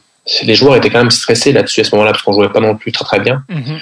Et lui, il vient, il me fait Hey, Barry, euh, euh, je suis désolé, mais t'as, t'as, t'as Exi, Extol, qui veut te voir dans son bureau tout de suite. Donc moi, dans ma tête, je me dis, bah, il veut me voir pour que je vienne signer, finaliser la signature des papiers. tu vois, donc je monte dans le bureau. Eux, les joueurs, ils s'entendaient pas du tout. Tu vois, Giroud, il était, il était, il, était au courant que j'allais signer. Donc lui, il, il, jouait le jeu, tu vois, avec Voracek. Ah ouais, non, oui, tu vois. Mais il savait très bien que moi, j'allais signer. Donc là, moi, je vais voir Giroud. J'ai fait, écoute, à la place de, de, de à la place, on va faire peur à, Jack, on va faire peur à Jack, tu vois. Du coup, on va voir notre équipement, le, manager d'équipement, Nasty. Mm lui découpe, mets toutes mes affaires dans un sac. Les joueurs sont en ils vont, ils vont s'équiper bientôt. Mets tout dans un sac passe avec le sac de hockey, c'est devant tout le monde pour que tout le monde le voit, avec mes crosses, tout ça. Tu le mets en plein milieu du vestiaire. C'est comme quoi, moi, faut que je dise au revoir à tout le monde. J'ai été échangé, en fait. Ouais. Et donc, euh, je monte dans le bureau de Extol. Et à l'arrivée, je signe les papiers pour signer mon contrat. Tu vois, le nouveau contrat de deux ans? Je descends et puis tu sais, je mets ma, je mets ma casquette, c'est un peu, tu sais, dessus, tu vois. Bien, Et là, profond. en, en, a- en attendant, t'as Giroud qui dit, hey, t'aurais pas dû faire cette blague-là, va voir dans le vestiaire. Là, Jake, il va avec Goudas, parce qu'ils étaient tous les deux en train de me pousser. Non, c'était pas Goudas, c'était Hamburger. RJ Hamburger. RJ, ouais. Et euh, ils vont tous deux voir mon sac de hockey dans le vestiaire. Et tu vois, ils se sentent mal à l'aise. Ils comprennent, tu sais, les joueurs, ça fait 10 ans ils, ils comprennent ce que ça veut dire, tu vois. Donc là, moi, je descends dans le vestiaire de, de, de- dans le vestiaire, tu vois, euh, de- où tu t'habilles. Ouais. Et tu vois, j'ai j'ai pas les larmes aux yeux, mais tu sais, je suis dégoûté, quoi. J'ai ma casquette qui est baissée, j'ai pas envie de parler à personne. T'as Jake qui vient me voir, j'ai fait non, I don't have time right now, man. I don't have time. tu vois, je fais semblant de, de prendre mes affaires et puis de les mettre toutes tu sais, ensemble, tu vois. Et puis là, t'as Nasty qui vient, qui dit en rigolant, tu vois, euh, je sais, en, qui dit en, en- sérieusement, hey, l'entraînement a été avancé d'une demi-heure, faut aller vous équiper. Donc Et, Na- Nasty, c'est- qui ça? Nasty, c'est le, c'est le, c'était Ouais, Derek euh, Selmayr. Le, le, le, le gérant d'équipement. Ouais. Ok. Et, euh, et du coup, là, moi, j'arrive dans le vestiaire. Et puis, je suis quand même en tenue d'équipement, tu vois. Je suis prêt à aller, met- à aller mettre mon équipement. Et là, t'as Voracek qui dit, tu vois, qui dit, hey, Belly. Et moi, j'arrive pas à me contenir, tu vois, je souris. Et là, avec you motherfucker. Toute l'équipe qui rigole. Et puis voilà, j'avais signé mon contrat de deux ans, quoi. Euh, Voracek qui euh, apparemment se faisait réveiller des fois la nuit euh, à l'époque où Jagger jouait là, son, son compatriote tchèque. Parce que Mhm. Jagger il s'entraînait à tous les jours de toutes les heures du jour et de la nuit puis il réveillait Voracek puis Voracek il dit Euh, euh, moi je m'entraînais non. pas exactement mon plaisir. Non. Même qu'on pourrait dire C'est qu'il pas, faisait c'est pas son style. un certain gras de bébé, je pense qu'on pourrait dire Voracek. Mais le truc, le truc, c'est que c'est fou parce que, tu sais, moi, j'étais, moi, je m'entraîne quand même beaucoup. Ouais. Moi, j'aime, j'aime arriver à l'entraînement. Moi, j'aime être dans la salle de muscu parce que c'est des choses qui n'existaient pas quand moi j'étais plus jeune. Tu vois, donc je prends le plaisir d'être dans une salle de muscu. Ouais. Parce que c'est quelque chose, je sais pas combien de temps ça va durer. Je prends chaque année comme si c'était la dernière, en fait, tu vois. Mais Voracek, ce que les gens ne savent pas, c'est que lui, il est toujours là à s'entraîner. C'est juste qu'il a pas envie de s'entraîner des choses qu'il a pas envie, tu vois. Donc lui, il va aller faire un truc marrant où il va pousser un peu de la fonte. Mais il s'entraîne avant chaque match, la veille, il va pousser de la fonte pour être explosif le lendemain, tu vois. Hum.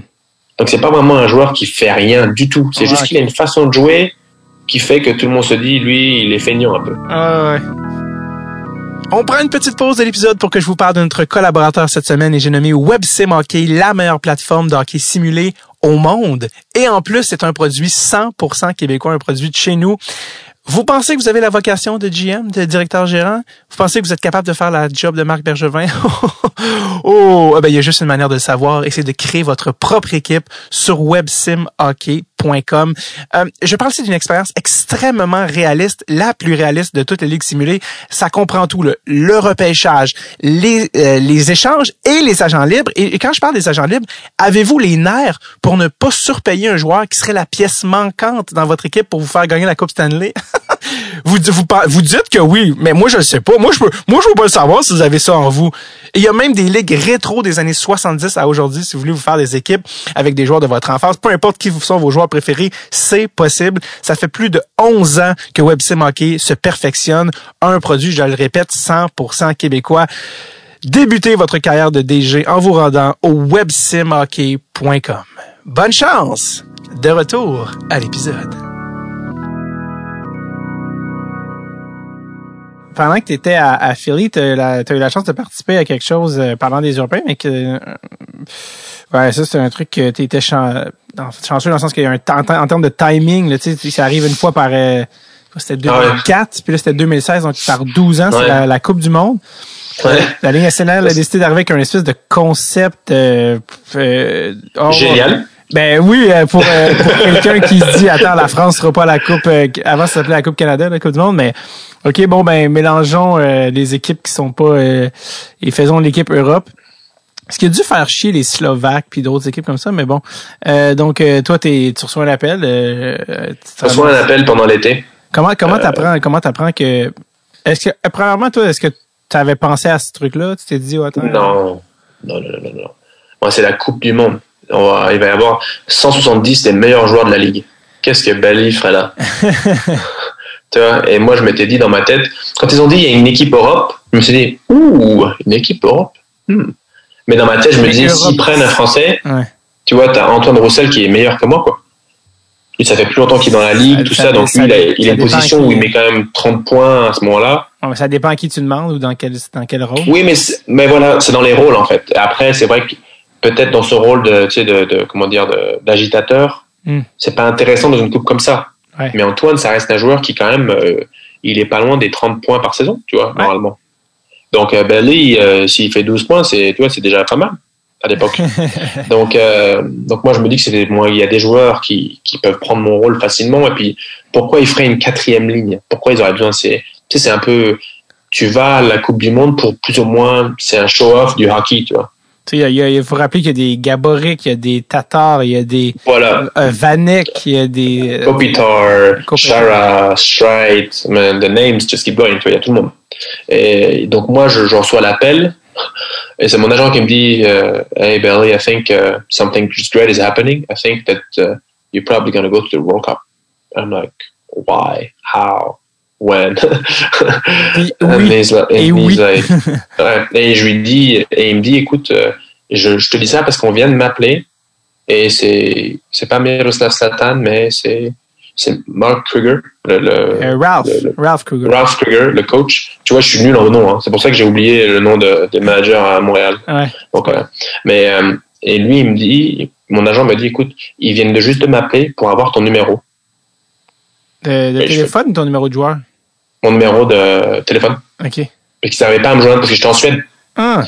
Et, euh, et donc, euh, moi, je me dis, bah, c'est pas possible. Donc là, tu as Ralph Kruger qui m'appelle et on parle pendant, je sais pas moi, 20 minutes. Et lui, plus ou moins, il essaie de me vendre euh, le, principe, tu vois.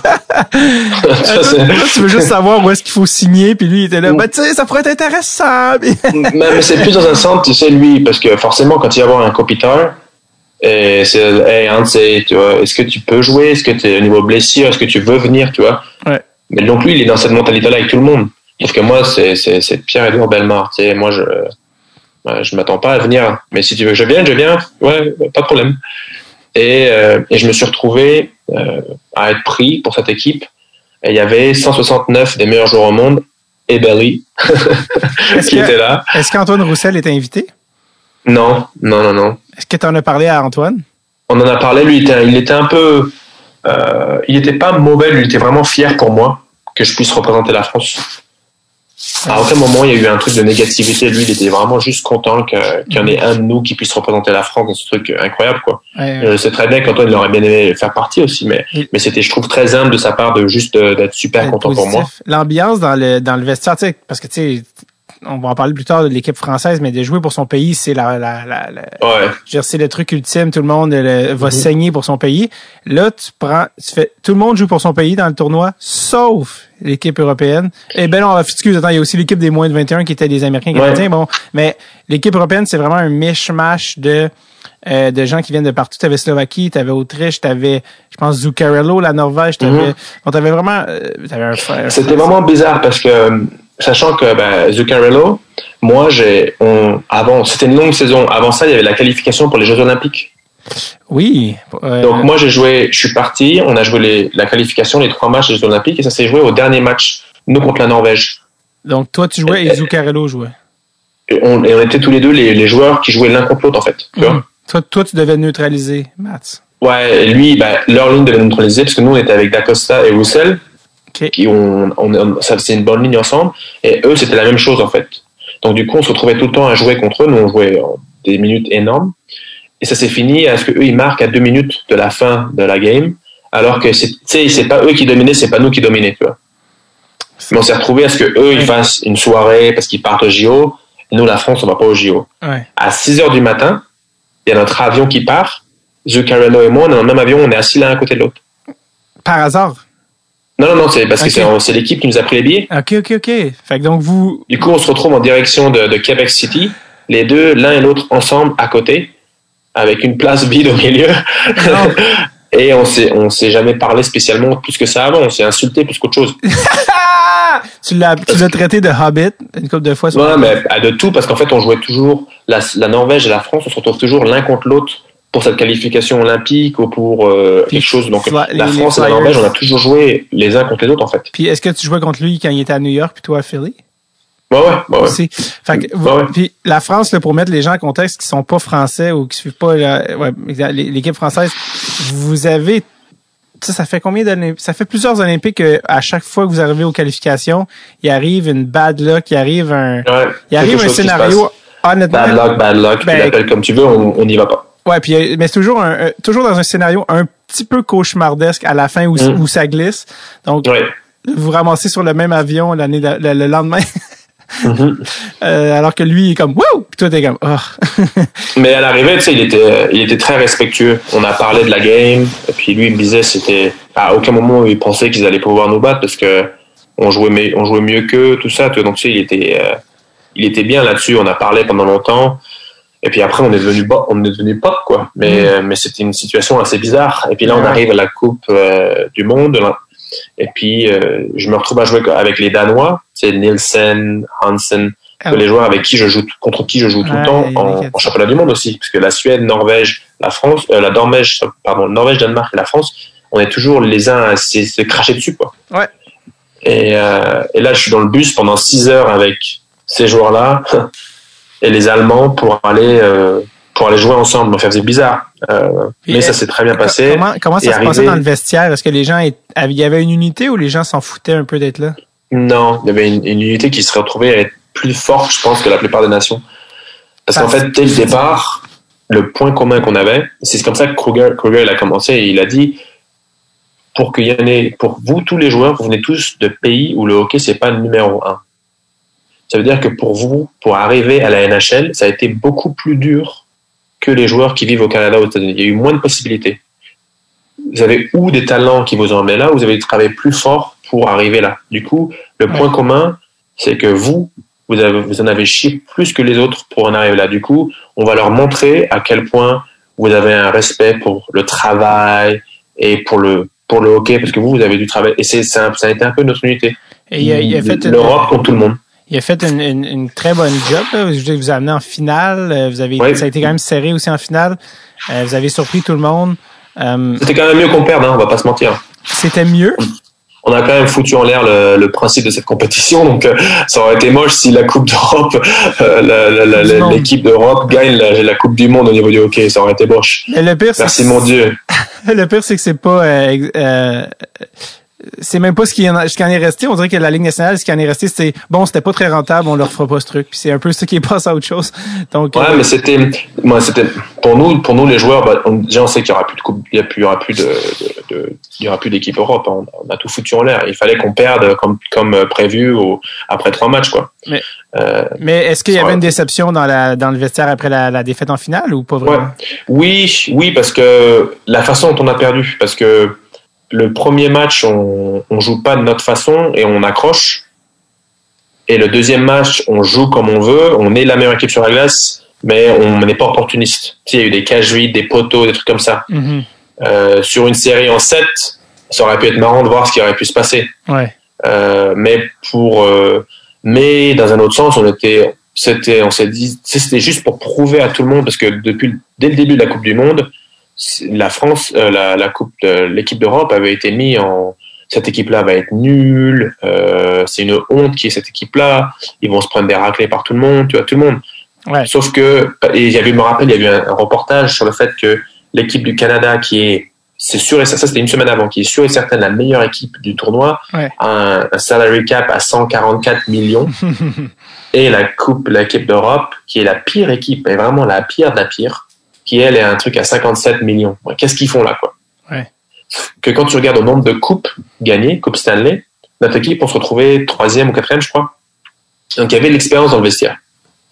Et ça s'est prouvé sur la glace dans notre façon de jouer. Des charades, ça. Mais Ralph Kruger est un gars hyper respecté euh, dans la ligue. C'est lui qui a été chercher pratiquement à lui seul Taylor Hall pour qu'il vienne à Buffalo, qui l'a convaincu. Euh, c'est quoi, est-ce que, premièrement, est-ce que tu as trouvé que c'était un bon coach? Et deuxièmement, qu'est-ce qui fait, c'est quoi la touche magique de Ralph Kruger? Euh, sa façon de parler. Charismatique? Ouais, il est. Moi, je sais que je, veux, je, peux, je peux juste prendre l'exemple de la Coupe du Monde.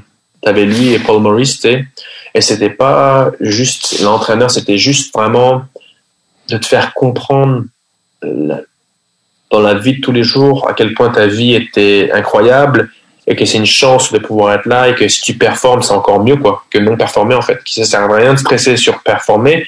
Si tu stresses là-dessus, ben, tu vas pas performer. À la place, en plus une mentalité, je dirais. C'est ça que moi j'ai toujours dit, c'est un mec, lui, pour être euh, coach de NHL ou manager d'une équipe de, de, de, de, l'Espagne en foot, tu vois, ou euh, entraîneur de tennis, tu vois, un peu, c'est l'impression qu'il peut être un peu tout, quoi. Il y a un côté psychologue. Euh, écoute, je vais, je vais continuer d'avancer parce qu'on est tellement deep que je fais, on n'est pas encore rendu à Vegas dans ta carrière, puis je veux pas garder, je veux pas prendre toute ta journée non plus. Mais euh, du temps. tu signes, avec Philly en disant yes, Philly, évidemment, pas si simple. Euh, T'es réclamé au balotage par l'équipe d'expansion, la première, je sais quoi, je sais pas combien d'années, euh, les, les Golden Knights de Las Vegas. Et euh, ma question, c'est est-ce que tu t'y attendais? Tu savais que parce que tu savais que tu n'étais pas protégé, ça c'est une chose. Mais d'être réclamé, ça, tu t'y attendais? Et en fait, il s'est passé quelque chose pendant la Coupe du Monde, un an auparavant. Plus à l'oreille, oui. Qu'est-ce qui s'est passé? c'est pour ça qu'on pas qu'on est tellement deep parce qu'il y a tellement d'histoires. Mais euh, la Coupe du Monde, avant la demi-finale, on, est, là pour les histoires, donc c'est parfait. euh, avant la demi-finale de la Coupe du Monde contre la Suède, euh, c'était la veille, je pense. On avait un repas d'équipe, où tu viens, tu manges et puis tu t'en vas, dans, dans l'hôtel. Et puis tu avais tous les joueurs, tu sais, les joueurs de hockey. Nous souvent, on, est toujours ensemble. Moi, dans ma vie, j'ai toujours été, tu sais, bon, je vais me poser là où je vais me poser. Mais là, il y avait ce monsieur. Oh, encore une fois, je vais être euh, désolé pour le nom. Euh, mais c'est ce monsieur qui était un, des, des scouts pour l'équipe de la coupe de la, de l'équipe d'Europe, qui mangeait tout seul. Là, il y a une table qui est pleine, il n'y a plus de place, et il y a une autre table qui est vide. Donc moi, je vais pas être, euh, tu vois, pas respectueux. Donc je demande au monsieur, est-ce que je peux m'asseoir avec vous, quoi? Je le connaissais pas du tout, donc je m'assois. Et lui, il me pose des questions assez précises. Par exemple, oui, il y a eu beaucoup de joueurs depuis le début de la Coupe du Monde qui parlent de toi, de ta façon d'être dans le vestiaire, alors que c'est les joueurs, on, non, il y a, tellement de joueurs connus et ces joueurs-là souvent se retrouvent à, à dire ton nom dans le vestiaire, à quel point tu parles, tout ça ça devient d'où cette mentalité-là? Donc moi, je réponds aux questions qu'il me pose, tu vois. Et puis à la fin de la conversation, ça dure peut-être une demi-heure, je mange mon repas, tu vois. Les joueurs sont plus ou moins partis. Puis lui, il me dit, euh, bah, tu sais, moi, je suis un des. Euh, il fait, il y a une nouvelle équipe qui arrive à Vegas. Je fais, ouais, c'est quand même incroyable ça. Le, soleil là-bas, ça va pas être mal. Et il me dit, bah, tu sais, c'est une équipe qui te plairait. Et moi, dans ma tête, hmm. tu sais, je me dis, qu'est-ce que j'ai peut-être mal compris en anglais. J'ai peut-être mal compris. Et Pouvez-vous le redire en suédois, s'il vous plaît? Ah, ok, parfait. Et lui, il me dit un peu, euh, tu sais, euh, il me dit, ouais, la ville est incroyable, c'est, les communautés sont magnifiques. C'est pas, et il continue sur Vegas comme s'il connaissait Vegas, tu vois. Alors que moi, tu sais, je, moi, tu sais, je, moi, je m'en fiche de Vegas, je savais, je savais, je jouais contre eux, donc euh, qu'ils allaient se faire foutre un peu. et puis, euh, pour le moment. Et puis là, il finit. Euh, je lui dis, ben, merci. Pour... Et puis il me dit, oui, ben, moi, je suis en fait un des head scouts pour Vegas. Hmm. Et j'ai fait, ah, d'accord. Et puis, moi, à ce moment-là, ça me, tu vois, les fois où il m'a dit, tu sais, j'apprécie la façon dont les joueurs parlent de toi, ton leadership, tout ça. Alors moi, je hmm. comprenais pas d'où ça venait tout ça. Et donc là, je remonte. À ce moment-là, nous, on a les, les femmes avaient le droit d'aller avec nous à l'hôtel. Donc moi et ma femme, elle est là. Et euh, je rentre dans la, je dis à ma femme, elle, ça fait, ça fait depuis qu'on se connaît, qu'elle me dit, pourquoi on joue pas dans un endroit où il fait chaud? Parce qu'on a vécu en Suède avec le soleil qui se couche à deux heures comme toi, tu sais, sauf que nous c'était moins 14 en moyenne de, température. Donc, euh, mais moi je lui dis écoute ma chérie, je suis pas assez bon pour décider où je joue. c'est comme ça. Euh, je, tu fais quand même un salaire très décent. Faut, dans le sens que... oui, bien sûr, bien sûr, bien sûr. Euh, et du coup, je rentre dans la chambre et je lui dis écoute, je veux pas que tu t'excites, blablabla, mais tu sais que Vegas, ils ont, je viens d'avoir une conversation et apparemment c'est le mec, il est head scout pour Vegas et il m'a parlé de la même façon que quand j'avais 26 ans, le head, le head scout pour Chicago. Je te jure, j'ai l'impression qu'il me vendait la ville. Donc elle, fait oh, ce serait incroyable quand même, la température. Elle, elle est ma femme est gastro? Sommelier. Gastro sommelier. Donc ça veut dire qu'elle est. Sommelier, j'ai déjà entendu, c'est la portion. Euh, Gastro, ça veut dire c'est la, c'est euh, la, la, science de entre le culinaire et le vin pour faire la, la pour le, les mettre parfaitement ensemble en fait. Moi, l'imaginaire que j'avais, c'est euh, une sommelière qui conseille du vin qui se digère beaucoup mieux. non, non, pas vraiment. Ma femme, c'est euh, tu lui donnes une bouteille de vin, elle va la goûter et elle va te faire une recette parfaite pour ce vin-là. Donc elle est hmm. chef et sommelière en fait. Wow. Euh, c'est un choix extrêmement intelligent de ta part parce que ça veut dire que je mange très bien à la maison. C'est ça que j'allais dire. C'est du, c'est du génie. C'est du génie. Donc, bref, donc, bref, et, euh, ouais. et donc, du coup, euh, je lui dis, bon, t'excite pas quand même, tu sais comment je suis, on n'en parle pas. Parce que moi, tant que c'est pas écrit noir sur blanc, j'ai peur que ça me mette l'œil à la place, tu vois. Euh, donc, on n'en parle pas. et, euh, et du coup, euh, on se retrouve neuf mois, dix mois plus tard, moi, je sais pas, combien de mois plus tard. Et là, t'as mon agent qui m'appelle et qui me dit, écoute, Barry, euh, j'ai une mauvaise nouvelle, je pense que tu vas pas être protégé. Donc moi, je lui dis, euh, mauvaise nouvelle, j'ai, j'ai 32 ans. Ce serait stupide s'il me protège. Il y a plein d'autres joueurs qu'il faut qu'ils protègent, quoi. Et c'était la vérité. Je savais... Et puis l'équipe m'appelle en me disant, écoute, Barry, on va pas te protéger. Euh, on a, c'est entre toi et un autre joueur, on va prendre la jeunesse, tout ça. Eux, ils sentaient mal à l'aise. Moi, dans la tête, je me dis, ok, je comprends très bien. Pour moi, ça veut pas dire que je veux partir à Vegas. Hein. C'est pas et puis eux, je pense qu'ils avaient la sensation différente. Et, euh, eux, tu penses qu'ils se doutaient que tu allais être réclamé, là? Pardon? Eux, les Flyers, tu sentais qu'eux, ils se disaient, bon, il va être réclamé, Pierre-Edouard. Je pense qu'ils en avaient une idée. Et ben, vu la façon dont ils me parlaient, peut-être. C'est moi, ça, c'est, c'est pas du écrit noir sur blanc, c'est plus, c'est, des instants. Entre les lignes, ouais, c'est ça. Et puis, euh, je me suis retrouvé à me faire prendre par Vegas. Et euh, ce fut le début d'une histoire, euh, mon Dieu. Assez incroyable. Hollywoodienne. Euh, hum. Écoute, c'est euh, des, des, un scénario écrit, un signe, un scénario digne d'un film. Peut-être un jour ce sera un film. Je pense. parce que vous arrivez, ben, c'est sûr que c'est un contexte différent des autres expansions, là, qui les règlements, tout ça, ça a été différent, puis ça a été très bien géré par McPhee et McCrimmon, qui ont été extrêmement ingénieux là, dans la manière qu'ils ont assemblé l'équipe. Mm-hmm. ils ont été chercher des, des très bons joueurs à plusieurs équipes. Bah, c'est pas juste, c'est pas juste, c'est pas juste euh, le fait d'aller chercher des joueurs à équipe. C'est, c'est au niveau de l'organisation quand ils se sont créés. Ouais. C'est, c'est en, en, en 2019, 2018, ils ont créé une façon de faire où c'est pas juste on va prendre une personne pour la, billetterie, c'est on va prendre la meilleure personne pour la billetterie, tu vois. Ah, c'est plus, et quand tu sentais ça à tous les niveaux de l'organisation. Ouais, et c'est plus quand c'est arrivé à l'équipe où ils se sont dit on n'a pas besoin du meilleur joueur. On a besoin de la meilleure personne pour le travail, en fait. Et, tu t'es retrouvé un peu avec des joueurs qui, sur le papier, bah, pourquoi? Parce qu'ils auraient pu prendre ce joueur-là, ce joueur-là, ce joueur-là. Mm-hmm. Et en fait, ensemble, les joueurs qui avaient peut-être une maturité qui est un peu différente. Et, euh, et après, il y a aussi le fait que, bah, forcément, ce qui s'est passé euh, le 1er octobre, euh, tu as le fait qu'il y a des, des équipes qui ont eu peur de cette expansion. Du coup, ils ont dit, écoute, on, si vous prenez ce joueur-là, on vous donne ce joueur-là. du coup, ils se sont retrouvés avec des joueurs, deux joueurs pour une équipe qui était, tu vois, ah comme Alex Stock et Harla, tu vois. Le Canadien a d'ailleurs repêché son frère cet été. Euh, oui, Alex Stock. Euh, il y a beaucoup de joueurs qui voulaient, pour, pour, pas se faire voler Matt Dumba, on va vous donner Eric Halla et Alex Stock. Mais Alex Stock, vous vous rappeler, c'est un choix de premier tour, c'est un très bon joueur. Exactement. Et à l'arrivée, Alex Stock, ça devient un, de leurs meilleurs joueurs maintenant. Et Harla, il avait fait une saison à 50 points. Tu vois, après, pareil avec Riley Smith et puis, euh, puis. Ouais, Riley Smith, en fait, euh, écoute, euh, même plus, plus encore, euh, Floride était content de se débarrasser de son salaire. Ils voulaient, se débarrasser. Ils étaient prêts à payer pour ne plus avoir Riley Smith sur leur équipe. Ouais, c'est fou quand même. Quand tu regardes maintenant le joueur, tu te dis, qu'est-ce qui s'est passé quoi dans leur tête? Mais, il y a eu la panique de cette expansion et entre le travail intelligent de McPhee et la peur des autres équipes qui ont dit ben nous on veut bien se débarrasser de ces mecs-là, ouais. on s'est tous retrouvés dans une unité où le point commun ça a été tu sais quoi? Ils nous ont pas protégés. Peu importe la raison pour laquelle ils voulaient pas de toi. Et ça c'est S'ils voulaient toi, ils t'auraient pas protégé. Ça c'est c'est qui qui vous a vendu ça? C'est Gérard Galland? Dans le vestiaire. Gérard Galland? Non, c'est. Il en a parlé, mais c'était plus dans le vestiaire, nous entre les joueurs. C'est la rigolade parce que à chaque chaque match, tu avais un joueur de l'équipe qu'il fallait qu'on aide hmm. à battre l'autre équipe pour son ancienne équipe, ouais, c'est ça. Tu vois, quand nous on a joué les Flyers pour la première fois, tout le monde, tu vois, je me suis trouvé au milieu du cercle d'échauffement. C'était toute la journée, c'était à propos de moi. La journée, c'était tout le monde me parlait à moi, tu vois. Et puis quand on arrive au game, c'était, tu vois, hey, ce soir, je vais Flowers, ce soir, j'en laisserai pas un passer pour toi, tu vois, des comme ça. Ouais. Et quand c'était à son tour, moi, c'était, écoute, ce soir, si je peux prendre huit palais dans la tronche pour toi, je les prendrai, tu vois. Donc, et tu t'es trouvé avoir une amitié comme ça. Votre ralliement, c'était ça carrément. Ouais. Ah, et puis aussi, il y a le fait que, il y a le fait, faut pas oublier, parce que si tu regardes bien, la, la, la ligue, chaque équipe a le même salaire et cap.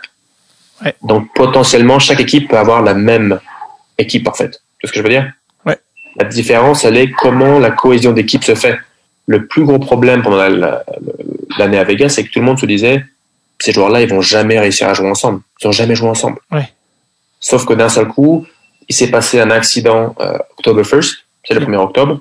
C'est euh, l'incident à Vegas où. Euh, ouais, le, shooting. Le ouais, c'est la, la, la, tuerie, exactement. Ouais. ouais et, donc, à ce moment-là, ça a été d'un seul coup, c'était le dernier match de première saison, et c'était, tu te retrouves dans une, dans une ville où tout le monde est, est triste, tout le monde n'est pas bien, et l'organisation a compris très vite qu'ils avaient les moyens d'aider. Du coup, nous, on est, on est partenaire des communautés, les communautés, les hôpitaux pour essayer d'aider.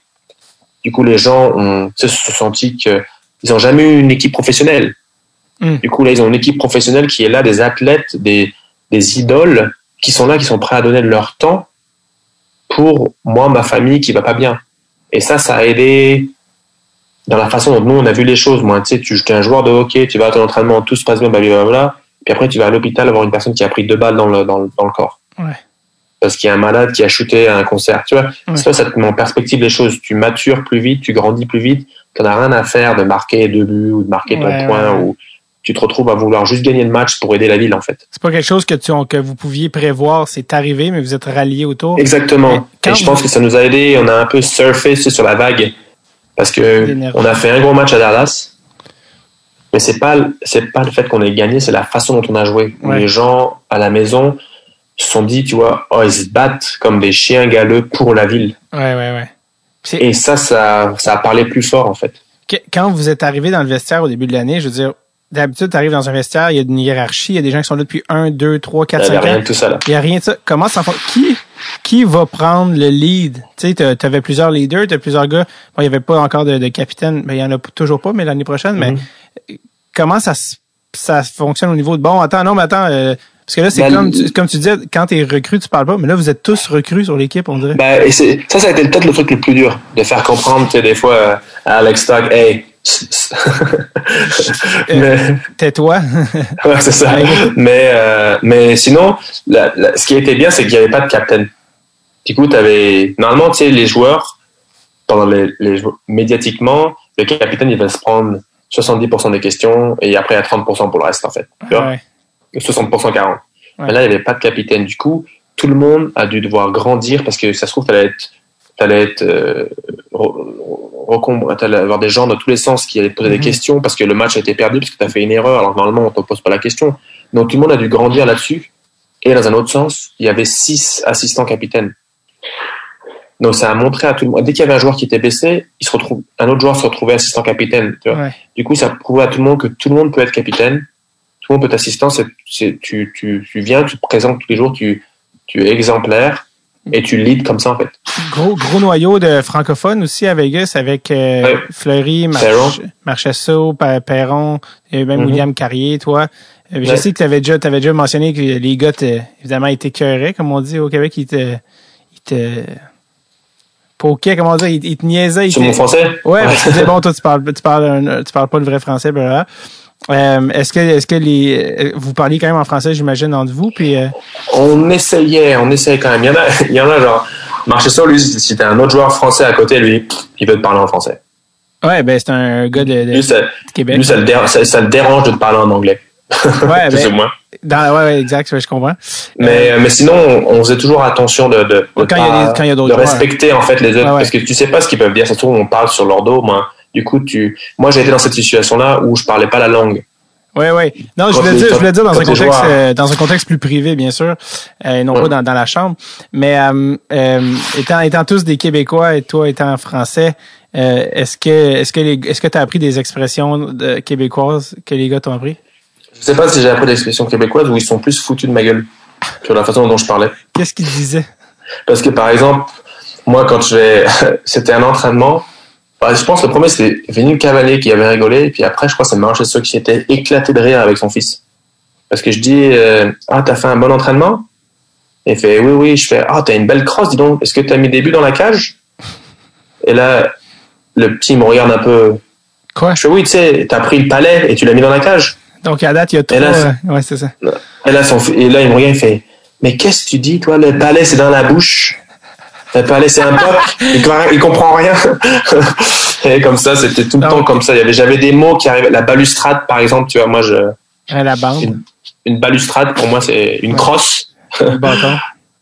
mais, mais ça, c'était, il y avait pas tout. Il y avait, comment il s'appelle? La, perrière à, à, qui était, dès qu'on parlait piquet, dès qu'il parlait avec moi, il, il me niaisait tout le temps là-dessus. Ouais, ouais, justement, ben, le, cage, euh, filet, bon, le palais, la, la rondelle, tu sais, des trucs qu'on qu'on qu'on utilise, euh, qui sont pas utilisés, en fait. Fait que c'est drôle. Parce que aussi, c'est que. Vous dites pas chewing-gum, hein? Le chewing-gum? Euh, plus juste la mais non, mais plus, les gens disent ça, mais plus de la, juste de la gomme. Ouais, ben moi, quand j'ai dit euh, au fils de Vinny, j'ai fait, oh, t'as un chewing-gum? Le petit, il était mort de rire et il a dit un chewing-gum. c'est parce que ce qui rend ça encore plus drôle, c'est que les Français adorent utiliser des mots en anglais en français. Tu comprends ce que je veux dire? Les, les, euh, je pense que vous utilisez souvent des mots anglais parce que c'est un petit côté exotique dit en français. Alors que ici, euh, les gens vont dire non, dis-le pas en anglais, dis-le en français parce qu'il y a un côté survie, tu comprends? Fait que les, Français vont parler de, de parking c'est comme mm-hmm. ben, du stationnement. Pourquoi tu dis en anglais? alors que c'est un petit côté. le shopping. Le shopping. Moi, ça, c'est. Du shopping. Toutes les femmes me font non, hier, je les magasiner. Pour moi, dans ma tête, magasiner, c'est tu prends un magazine. Ah, ok, ça mm-hmm. je, connaissais même pas l'autre sens. Euh, ouais. Mais non, c'est ça, donc bref. Mais si, euh, si mettons, euh, j'avais fait l'exercice avec Alexandre Texier, je testais sur des expressions de hockey quand même, pas tricher, mais québécoise. Mais si je dis de, si je dis de toi, Pierre-Edouard, que t'es un mangeur de POC, ça veut dire quoi? Un quoi? Un mangeur de POC. Ben, ça veut dire que je mange des, je mange des pains dans la tronche, j'imagine? Non, ça veut dire que tu. Donc, le mangeur. Euh, POC, c'est la rondelle. Si t'es mangeur de POC, ça veut dire que tu, tu manges la rondelle, donc tu passes pas la rondelle. Donc, que ah, donc, ok, d'accord. Que t'es un joueur individuel, comme, ah, je veux pas jouer avec Marc-Edouard, c'est un mangeur de POC. Ah, d'accord. Est-ce que, non, que les parents disaient à ta bah, mère? c'est fou parce que nous, en français, des fois, on peut dire ils bouffent la rondelle. Bon, tu vois, on n'est pas là. Alors, tu vois, on utilise les mots canadiens à ce moment-là, tu vois, c'est vraiment bizarre. J'ai dit à Alexandre Texier le jour, je lui demande, est-ce que si on dit toi que t'as un plomb, tu sais, si on dit hey, t'as un plomb. Puis il, m'a dit comme ah je sais pas. Puis j'ai dit ah t'as un bon tir. Puis il a fait ah un plomb. Puis je fais comme ah c'est ça c'est le même mot. Il fait ah oui on est d'accord. Mais juste parce que je l'ai pas dit de la même manière. Dans le sens ouais c'est ça. Juste parce que je le prononce, je vais pas dire mm-hmm. plomb. Je vais pas dire ça parce que je parle pas comme ça parce que mais si mais c'est le même mot finalement tu comprends? Ouais. Euh, si je dis euh, si je dis d'un joueur euh, Pierre Edouard que c'est un plombier. Tu dis d'un joueur ce joueur est un plomb lui c'est un plombier. Ah là, maintenant, je vais le chercher comme pas possible. Mais... Honnêtement, honnêtement, ça fait tellement pas de sens sémantiquement que je, tu vas juste tu dans le bar. Non, non, dans le sens que plombier, il faut vraiment. plombier. Euh, non, mais je sais pas, moi, je dirais un, joueur d'une mauvaise ligue. En fait, un plombier, c'est un joueur de, de fond d'alignement, donc un joueur de 3 4 4 C'est un plombier. C'est un plombier. un pigeon, quoi. Ouais, ouais. C'est sûr, il y, a des plus faciles, c'est sûr que je te dis c'est quoi un jack? Non, mais c'est mieux. Un jackstrap. Un, jackstrap. Si je te dis c'est quoi un jack? Ouais, ça, ça, ressemble au. Un, un, port jartel. Exact. Euh, bref. Euh, ah, c'est, ok, dernière. c'est marrant, ça, j'avais, celle-là, je les avais jamais entendues, hein. Ouais, ben c'est ça, là, tu peux les, c'est ça qui est, qui est cool, c'est que là, je t'ai, je t'ai donne, tu peux les réutiliser. Fait que là, la prochaine fois que tu vois Samuel Girard. La prochaine fois je parle avec Perry, toi, t'as un mangeur de Pâques. Ah, oui, mais en plus, ça, c'est quelque chose que tu peux dire à, parce que c'est un gars euh, fancy, là, Perron, il va toujours garder. Ouais, je sais, c'est pour ça. Il va garder la rondelle trop longtemps. tu diras, David, t'es un mangeur de puck. il va faire quoi? Euh, mais le dernier que je te, je, te, je te testerai, ça concerne ça, tu peux le dire à Fleury. Parce que Marc-André aussi, c'est une expression qui s'applique à Marc-André Fleury, flower. si je te dis, euh, quand, si je dis d'un gardien de but qui met de la, il met de la moutarde il met de la moutarde? Il met de la moutarde. Mais vous allez les chercher où, dans, dans un lac dans le coin de Thetford Mines. Non, non. Euh, la moutarde. Ah, ok. Ouais, sur, sur cet arrêt-là, euh, ok, je vais le mettre dans une phrase. ah, c'est spicy. Exactement. Si tu dit, ouais, sur cet arrêt-là, t'as mis un peu de moutarde, Flower, ça veut dire qu'il va, il va faire, il va, il va, il va envoyer un peu, il va faire un peu le show. Ouais, ouais, il va, il, va, il va, il va jongler avant de l'arrêter. Je vais lui dire. Hot dog. Flower. Je m'entraîne avec lui la semaine prochaine, du coup, je vais lui dire. Donc, tu lui diras, euh, Arrête de mettre de la moutarde, là. Arrête de mettre de la moutarde. Parce que quand, puis en plus, Marc-André, quand il fait un arrêt de la mitaine, il est bon pour mettre de la moutarde. Il, ah ouais, ouais. il fait le grand écart, la totale. pendant deux ans, j'en ai mangé, alors. Je peux dire, je sais. Euh, D'ailleurs, euh, ben c'est ça, Fleury, tout, tout. Mais c'est impossible de ne de, pas parler de, de, de, merde, de, la, Cup Run improbable et encore une fois historique, euh, à laquelle, bon, évidemment, personne s'attendait. Euh, vous êtes rendu jusqu'en finale. Vous avez même gagné le premier match. Ça, les gens l'oublient parce que après ça, vous avez. Ça, c'était une erreur, ça. De on n'aurait jamais dû le gagner parce qu'on n'était pas bon. Vous on n'avait pas été bon, on avait triché. On avait triché sur tout, tout, le long de la game, on trichait sur plein de petites choses de notre façon de jouer. On trichait par-ci, par-là. Et on a été, on a quand même gagné la game. Alors que si on avait perdu la game, ça, ça nous aurait réveillé tout de suite. Ça à la place, on a, on a gagné en jouant mal. Et du coup, après, tu te dis, bon, mais si je gagne en jouant mal, ça veut dire que si je joue bien, c'est bon, ça va, se passer, ça va passer, tu vois. Mm-hmm. Malheureusement, on a vraiment, on a, on a jamais vraiment joué de Vegas qu'on avait été pendant pendant tout le Cup Run en fait. Pourquoi? Et moi j'ai ma théorie là-dessus c'est que après après tu vas rencontrer 20 euh, joueurs et ils vont te dire des choses différentes. Moi c'est ma façon de penser. Mm-hmm. Euh, mais euh, tu sais toute toute l'année on était le underdog toute l'année. Du coup c'était souvent tu sais regarde pas les, les journaux parce qu'on est des moins que rien. tu vois? Et puis, on arrive en playoff, et puis on tape LA, une équipe contre laquelle on a gagné deux fois. Ils nous ont, ils nous ont battu trois fois, je crois, que là. Et c'était LA va gagner euh, 4 la série, tu vois. 7, euh, 5 des 8 euh, experts disent LA, LA, LA, LA, tu vois. Mhm. Donc là, encore une fois, qu'est-ce qu'il faut qu'on fasse, Vegas? Il faut qu'on prouve à tout le monde qu'ils ont tort. Comme depuis le début de la saison. Ouais. Donc là, on va aller en sweep. Même si on sweep LA, après, tu as Los Angeles, t'as, Saint-José. Et là, encore une fois, 6 des 8 experts, Saint-José, c'est sûr, il passe. Ouais. Donc là, nous, on commence à dire, bon, là, ça commence, faut pas déconner. Euh, tu vois, faut commencer à nous respecter. On fait une bonne série, 4-2, sweep, on, bam, ça bouge. Là, on arrive contre on, euh, Winnipeg. on parlera de la série contre San Jose de l'année d'après plus tard, mais continue. c'est un autre dossier. contre Winnipeg. Ah, c'est Winnipeg, c'est une équipe, c'est quand même, c'est le haut de tableau, ça joue vite, t'as Bufflin, ça fait mal, tu vois, bah, bah, bah, Donc là, même nous, on se dit les joueurs, ouh, ça va être dur là. On perd, on perd la première game. On savait, en plus, le plus marrant, c'est qu'avant la game, tu sais, les leaders, on est tous dans le vestiaire à dire, il faut survivre les dix premières minutes. Ils vont sortir fort, la patinoire va être blanche, ils vont crier sur Flower, tu sais. C'est, une équipe où il n'y a que 15 000 places dans la, dans la patinoire. Du coup, ils vont être, ils vont être loud. Et, je me euh, souviens, les, sort, les, au bout de, les au Jets bout de 5 minutes, il y a 4-0. Les, les, Jets ont gagné le premier match, puis les gens ont dit Bon, ça y est, c'est fini pour Vegas, vous avez gagné les 4 matchs d'après. ben, ben c'est parce qu'on on a perdu 7-2, je crois. Ah, c'était ça la, le premier? C'était quand même une belle raclée. Hein, Donc, euh, juste, juste, juste, pour, euh, juste pour replacer le, le bateau. Et après ça, fini. Et puis euh, après, je me rappelle, ce soir-là, on rentre, et puis dans le vestiaire, on voit les, on voit les images des buts qu'on a pris, tout ça, et puis on voit que c'est des erreurs que nous, on crée, quoi. C'est nous. On n'a pas encore, on n'a pas joué. Puis là, d'un seul coup, et on avait quand même le timing et la chance, c'était là, tu vois. Winnipeg, il commence le match numéro 2, ça frappe poteau extérieur, poteau extérieur, poteau extérieur. Nous, premier shoot, Elba qui fait une boulette, ça rentre. Oh puis après ça, c'est ça y est, nous on est parti. On commence à jouer de la meilleure façon, les matchs sont plus serrés. Euh, chez eux ou chez nous, ça change pas. Et on finit toujours, on a l'impression d'être toujours au-dessus à chaque fois à la fin, tu vois. Parce qu'on fait les bonnes choses, ça paye à long terme. Mais encore une fois, les experts, c'était 8 sur 8, Winnipeg passe. Tu vois, la plupart nous avaient dit sweep de Vegas. Parce que Vegas, c'est une équipe qui est jeune, ils n'ont pas d'expérience, ils n'ont jamais joué ensemble à ce niveau-là, comme à chaque fois toute l'année de toute façon. Mm-hmm. euh, et là, on arrive contre les Capitals. Et là, t'as tout le monde qui dit, bah, les Capitals, sais, ils s'attendaient pas à ce qu'ils soient là de toute façon. Ils ont déjà eu des séries très très longues, donc ils sont fatigués. Vegas, ils sont frais. Et euh, bah là, d'un seul coup, 6 sur 8 experts, Vegas gagne la coupe. Et moi, je pense qu'à ce moment-là, c'est un peu pas monter au cerveau, mais tu quand tu arrives à ce moment-là, même si toi tu regardes pas, tu es dans la coupe, la finale de la Coupe Stanley. C'est pas comme si tu peux te permettre de pas avoir des amis, mais tu sais, t'as des joueurs qui avaient 20 personnes qui étaient là, 16 personnes. C'est pas possible que le soir à la maison, il y a personne qui dit mais qu'est-ce que tu fais toi si tu gagnes la coupe? Et à ce moment-là, au lieu de toi te dire tu sais je vais travailler pour la coupe, tu commences à te dire qu'est-ce que je mhm. fais quand j'ai la coupe? Et ça c'est une grosse grosse différence dans ta façon de penser au niveau du jeu. Et moi je pense que ça ça nous a un peu affecté. Je pense malheureusement que la scène la scène est devenue trop grande. Et on n'a pas joué notre hockey à nous, on n'a jamais récupéré. Et il faut pas oublier que euh, Capitals, ça fait des années qu'ils passaient pas le premier tour. Donc une fois qu'ils l'ont passé, ils se sont dit on le lâche pas. Et il euh, faut donner du mérite là où il est dû.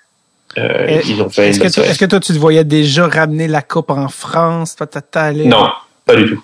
Toi, tu t'es pas rendu là dans tes pensées? Non, moi, ma famille me connaît trop bien. À aucun moment, il y a eu une conversation de la coupe, ou même du match numéro 2 avant le match numéro 1, mm. ou du match numéro 3 mm. avant le match numéro 2. Ma famille, c'est très bien. Ça a quand même fini aussi sec parce que techniquement, bon, euh, vous avez gagné le numéro 1, ça, 2, 3, 4. 5, 5, vous alliez gagner, en fait, le match 5. C'est, vous alliez gagner le match. Et, euh, le vent. De petites erreurs. Le vent tourne si rapidement.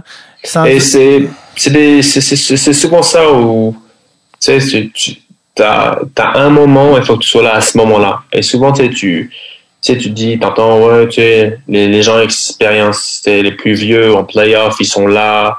Et les jeunes, des fois, ils ont du mal. Mm. Et c'est parce que justement, des fois, les, les joueurs qui sont peut-être plus âgés, ils se prennent pas la tête à réfléchir à si ça, si ça, c'est ça. C'est juste, faut que tu sois là sur le moment, ça s'arrête là. Regarde Pavelski, là, pendant la, la bubble. Ouais. Tu vois? Il était, ouais, il était dans la zone. Euh, quand tu revois des, la reprise de l'arrêt qui a été qualifié, qui a été renommé The Save, qui est mm Holby, écoute, euh, sur les, les, ouais, sur Les gens étaient déjà sortis du siège tellement que mm-hmm. tout le monde était convaincu. Ovechkin avait, avait fermé les yeux, avait les, mis les, ses, ses, yeux dans ses gants. Bon, il voulait pas voir, euh, il voulait pas voir ça. Puis finalement, en désespoir de cause, Holby a été, avons-le quand même. Un arrêt magnifique magnifique. Euh, mettons, un peu chanceux, ça prend un peu de chance quand t'as le filet ouvert, mais quand même qui arrête, qui arrête, puis là, t'as qui fait non, non, c'est pas vrai. Euh, quand tu revois cet arrêt-là qui va repasser jusqu'à l'infini, jusqu'à la fin des temps sur les, dans les replays, comment tu te sens? Maintenant, ça va. Euh, ça va plus du temps avant de l'accepter, celui-là. avant de avaler la pilule qui était grande euh, comme ça, tu sais. Ouais, qui passe pas. mais, mais non, tu sais, c'était, c'était une des plus dures saisons après, je pense, de se remettre de la, c'est de se remettre de la, la, la, la, défaite de la coupe. Même si ici, les gens, tout le monde était à Vegas, tout le monde était, tu les voyais dans la rue, tout le monde, merci, merci de nous avoir aidés. Tu sais, dans ta tête, es limite, tu t'excusais, on n'a pas gagné la coupe. Et puis eux, ils disaient, la coupe ou sans la coupe, ben, c'est bon, on est sur le, on est sur le map, on est là, on existe, on n'est plus une, une ville où c'est juste euh, gambling. Tu vois, on a du sport, merci, vous nous avez aidé les communautés, tout comme ça. C'était quoi, c'était quoi la, c'est quoi être dans, c'est quoi revenir dans un vestiaire? Quand, tu viens, quand tu viens de perdre la Coupe Stanley. C'est horrible. C'est horrible. Franchement, j'ai dû prendre 45 minutes avant mon équipement, je crois. Tout comme ça. Juste, juste assis dans, ta tête. Assis. Tu passes par différentes émotions, tu sais, où ton cerveau, te, des fois, à un moment, te dit il y a une autre année qui arrive derrière, tu peux gagner, mais après, tu sais très bien que tu peux parler à tous les joueurs NHL d'arriver à la Coupe Stanley, il faut un peu de chance, un peu de timing, beaucoup de talent, de la persévérance. Bon, tu sais, c'est une longue saison. Ça ne veut pas dire que parce que tu as une équipe qui est bonne, tu vas y retourner l'année d'après, quoi. Donc c'est pour ça que tu veux. après, tu as des, moments de colère où tu as envie de tout casser, tu as envie de. As des moments où tu te dis bon, c'est juste un sport. Il y a des gens qui ont des problèmes beaucoup plus importants. Tu vois? Puis après, ça te retape dans la tête. Tu viens de perdre la Coupe Stanley alors que tu étais à deux doigts d'arriver au, au truc le plus haut de, de de, ton, de ton, ton, métier, quoi. Saint Graal. Quelque chose. Est-ce que tu as vu le, le, euh, le, vidéo qui est sorti, bon, il y a quelques semaines, ben, plusieurs semaines après la, la, la, victoire de la Coupe Stanley des, euh, du Lightning, mais le fameux vidéo euh, de ces, je sais pas si c'est une caméra de sécurité, mais dans le vestiaire des Stars, Jamie Benn. T'as-tu vu cette vidéo-là? Ouais, j'ai pas vu, j'ai juste vu, euh, j'ai juste vu l'image où il était assis. Ça fait trop mal au cœur de regarder. Parce que toi, dans le fond, ce que tu décrivais de ne pas enlever ton, ton équipement ouais, Je sais par quoi tu passes.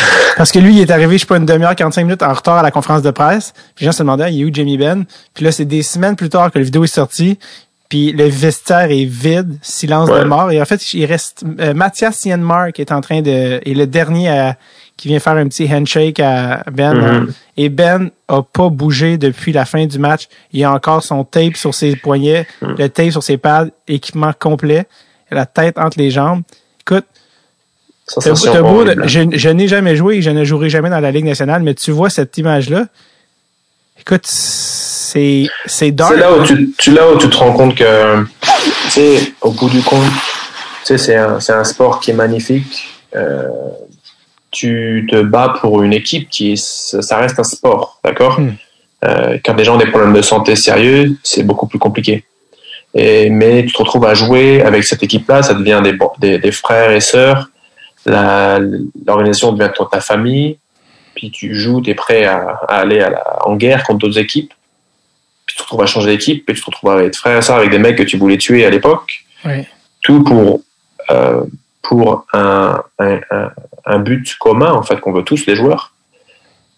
Et ça te montre à quel point, quand tu arrives à la fin, que tu es juste, malgré le fait que, bah, que moi, mon travail, je suis un peu payé plus que toi, peut-être, mais que oh, je mais que et que tu sais que, que moi mon travail on, on, m'idolâtre dans un sens où tu sais je me retrouve à avoir 17 000 personnes qui viennent voir nos matchs tu vois ce que je veux dire? Ouais. mais à la fin euh, tu restes une personne humaine Et une déception c'est une déception et quand les gens se retrouvent après la, la game et ils, ils, ont, ils sont pleurs et ils sont pas bien, bah, tu vois que le joueur, lui, est dans son vestiaire et il passe par la même sensation où ouais. n'est pas bien. Et alors que à ce moment-là, sa situation financière, elle n'a pas changé. Ouais. Sa situation santé, elle n'a pas changé. Ça reste que tu es un humain et que quand tu donnes tout pour quelque chose et que tu es si proche, si proche, si proche d'y arriver et que tu n'y arrives pas, euh, ça, va pas te prendre deux minutes de tourner la page. Bon, on va-tu, on va-tu se baigner? Non. Euh, Non. Heureusement, point positif, comme il y en a toujours un dans ton histoire à chaque palier de ton parcours. On pense que, OK, ça va, l'avalanche du Colorado, un des plus gros contenders dans la ligue. Et c'est reparti, Pierre-Edouard. Ça n'est pas terminé. Que- Euh, Moi, j'ai eu la chance. euh, tu sais, je trouve que c'est- c'est dur de rester compétent plus tu vieillis, tout ça. Et moi, j'avais toujours dit à ma maman, écoute, jusqu'à l'âge de 20, si j'arrive à m'entraîner tout seul jusqu'à l'âge de 26 ans, tu vois, je- il se passera des bonnes choses pour moi, mentalement. Tu vois et, mais j'ai toujours eu des carottes, tu sais, comme l'âne et la carotte, qui devenaient de plus en plus grosses. juste à la bonne distance. Ouais, c'est ça. Ouais, et du coup, ça m'a toujours motivé. Là, j'ai 35 ans. Je me retrouve à m'entraîner. Euh, j'ai la chance de pouvoir aller sur la glace avec les Golden Knights. Euh, et je me et je m'entraîne dans mon garage pour être sûr de pas attraper Covid. tu vois ce que je veux dire? Ouais. C'est pas euh, c'est pas luxueux comme on pourrait le penser, Ouais. mais j'ai la chance de me dire, écoute, je peux être peut-être un petit peu meilleur là-dessus et là-dessus pour peut-être essayer d'aller gagner la coupe avec euh, avec Colorado. Et c'est ça qui qui dans mon parcours, c'est le palier. Si tu regardes bien, sais, à chaque fois, je, je me retrouve à peut-être pouvoir changer de ligue, peut-être arriver en NHL, peut-être gagner la coupe avec la Suède, peut-être aller à la Coupe du Monde. T'imagines? À chaque Ouais. fois, j'ai un truc qui est Et Joe, euh, Joe Sakic qui t'appelle quand t'es agent libre, euh, ça, c'était assez classe. il t'a appelé personnellement? Ouais, ils m'ont appelé lui avec euh, Simac et mon agent. Ouais. Et euh, et, et j'étais chez ma petite sœur. Euh, donc je lui dis j'ai une faut que j'aille faire une conversation. Comme à chaque fois j'ai ma femme qui est avec moi Ouais. euh, pendant cette conversation là. Puis on a parlé et puis moi j'ai été assez tu sais comme je suis moi c'est pas la façon dont je te parle c'est pas vraiment une façon différente de la façon dont je me comporte tous les jours. Ouais. Donc euh, et puis eux euh, voilà. Et t'es intéressé? bah, c'était eux, encore une fois, on se retrouvait là. là- J'ai eu la chance de, de, de me retrouver dans une situation où c'était, j'étais, il y avait des équipes qui me voulaient. Alors que, Est-ce parle de que, est-ce que, Montréal, est-ce que Montréal est repassé euh, au bâton? non, Non, mais on parle, de, de moi, un joueur de quatrième ligne. Un plombier, non. non. Euh, non. Non, mais tu sais, mais c'est ça. Tu, et puis je me suis retrouvé. C'était qui, euh, qui les autres équipes que- intéressées à part Colorado? Qui étaient, qui étaient intéressées à tes services? euh, j'ai parlé avec. Il y avait à peu près 10 équipes. Ah, quand même. Ben, Donc- c'était plus pour. Il y avait, il y a deux ou trois équipes qui m'ont appelé juste pour savoir. Il y avait Tampa qui m'a appelé, qui m'a demandé, écoute, combien tu veux? Puis moi, j'ai dit ce que je voulais. Et puis ils m'ont dit, ah, on n'a pas ça. Non, que- mais, c'était juste le fait que eux, ils appellent et qui, tu sais, qu'une équipe qui est aussi bonne que la leur se disent, c'est quoi, même eux, ils sont prêts à peut-être me prendre. Et c'est là où ça m'a, moi, ça m'a un peu changé ma façon de penser en me disant, tu sais quoi, j'ai une face, je suis bien ici à Vegas, mes enfants sont bien, ma femme est bien, on peut prendre peu importe ce qu'ils nous offrent, on reste là. À la place, ça a été plus, bah, tu sais, le marché s'est ouvert, il y a pas mal d'équipes qui t'appellent et qui ils parlent tous de toi de la même façon et ils ont tous, soi-disant, ils, ils te veulent, quoi. Donc, euh, tu, tu comprends un peu ta valeur, tu comprends un peu ton rôle. Mhm. Et, euh, et Colorado, c'était eux, parce que eux, ils m'ont tout de suite dit, écoute, Nous, on veut pas de, spécialement de quatrième ligne, on veut deux troisième lignes. Du coup, la, meilleure des deux lignes jouera plus que l'autre, point barre. Donc, tu as la chance de, prendre de la glace à ce moment-là. Et, nous, on veut aller chercher la coupe. Du coup, euh, ben, quand on dit ça, c'est. Est-ce que tu repenses à Tampa Bay quand tu vois Tampa gagner la coupe? Tu dis, non. J'aurais dû prendre la moitié du salaire puis aller jouer à Tampa.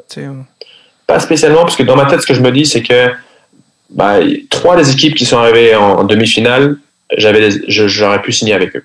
Bon, déjà. Plus ou moins si j'avais envie.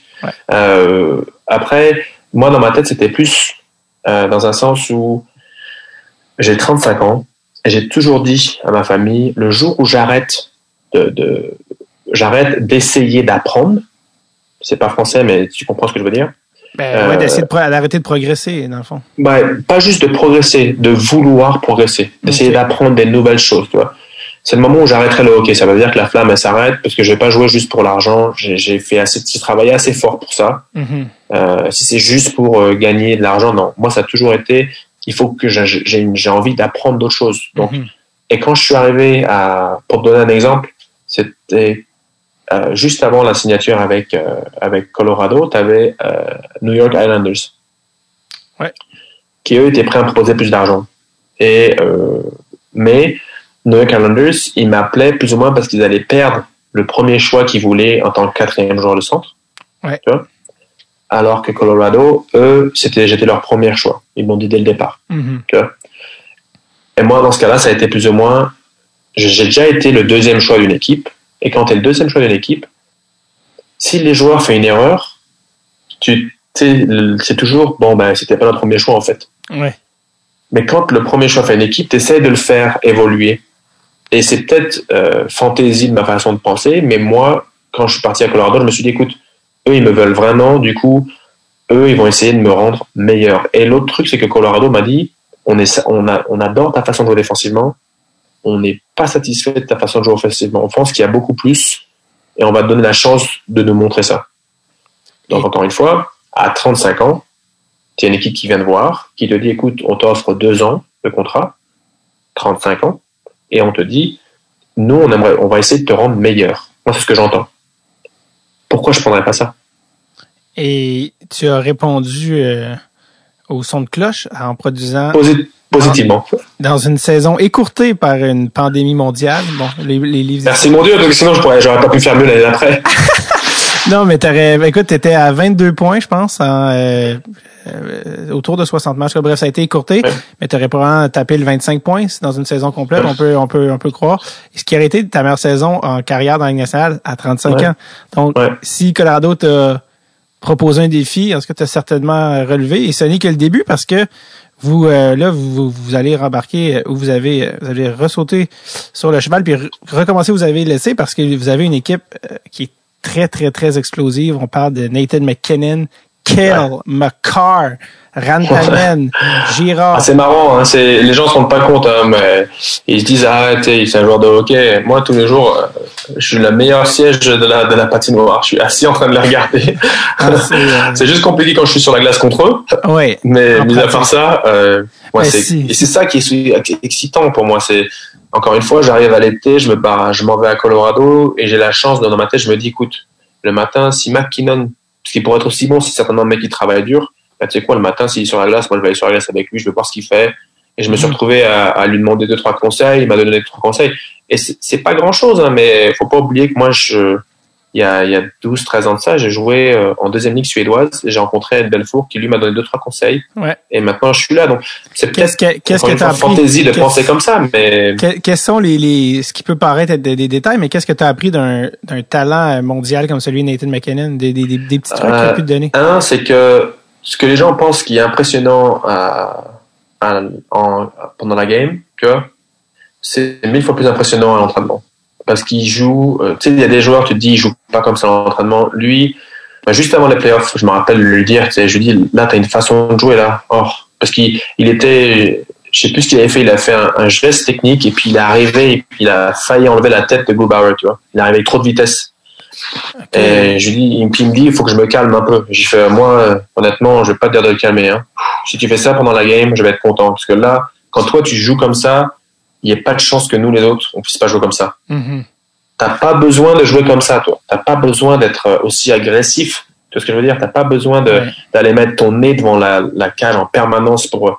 Mais quand toi tu le fais, moi, euh, j'ai pas ta technique, je suis obligé de le faire. Tu vois ce que je veux dire? Mm-hmm. Donc quand toi tu le fais, c'est un exemple contenu. Donc moi, c'est quelque chose que ça qui m'a impressionné de le fait que quand il monte sur la glace, il deux trois pas et là c'est parti. Il est à 150% jusqu'à la fin de l'entraînement. C'est quand même impressionnant. Il y a des trucs.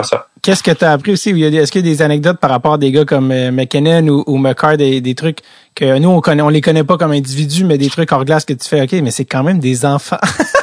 tu sais, faut pas oublier. Euh, Kel, ouais. Kel, Kel c'est un, un, enfant, lui. Hein. Les pommettes rouges, euh, il sort de la garde.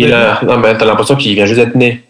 Moi, c'est, et puis, tu te dis à un moment donné, que quand moi je suis arrivé, c'était le même style qu'avec Mal Larson, Il arrive dans la ligue, et tu te dis, bon, il est quand même jeune. Et puis, tu vois ce qu'il fait, tu te dis, c'est quoi ces conneries?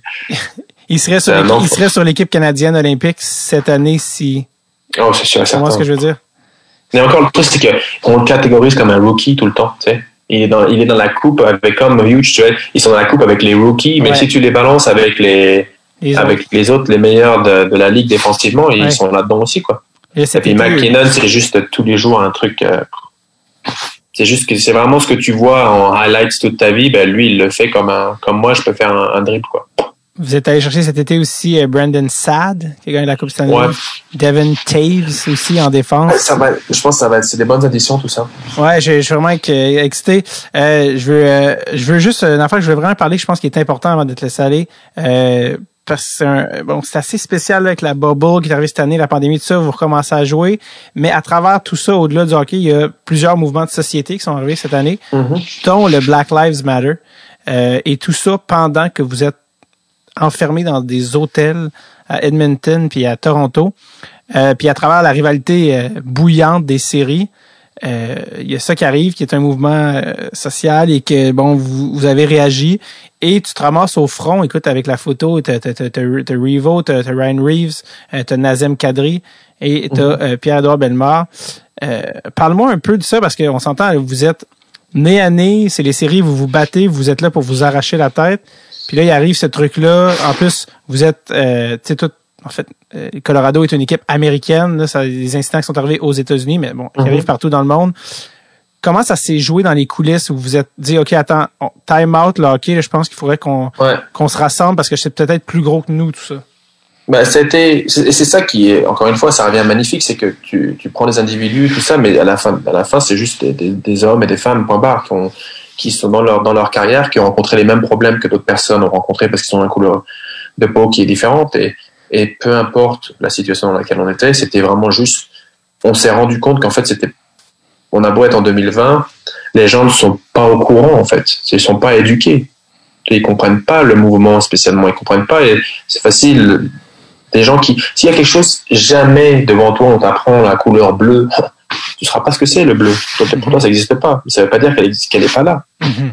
C'est une, une, une, métaphore très très fine, mais c'est vraiment ça. C'est même dans le, au niveau des joueurs, il y avait pas mal de joueurs. Je me suis retrouvé à avoir d'un seul coup des conversations avec les, managers, tout ça, ou qui me demandaient en fait, tu vois, qui me posaient des questions qui n'avaient jamais été posées, des choses qui sont pas confortables. Qu'est-ce qui te demandait particulièrement des, qu'est-ce qui se demandait sincèrement?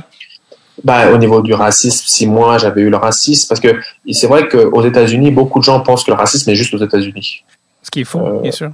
C'est moi, je, moi, et souvent, c'était moi, c'était le retour mis à part le fait qu'il y ait beaucoup de gens qui étaient vraiment positivement touchés, tellement qu'il y ait des gens qui étaient en colère en disant t'es un joueur de hockey, toi tu sais pas ce que c'est, tu gagnes des millions, t'as jamais été dans, cette, jamais eu ces problèmes-là. Forcément, il y a des gens qui sont encore une fois, l'éducation ça va dans le même sens. Les gens qui marquent des commentaires comme ça à deux doigts, ça veut pas dire qu'ils sont éduqués pareil.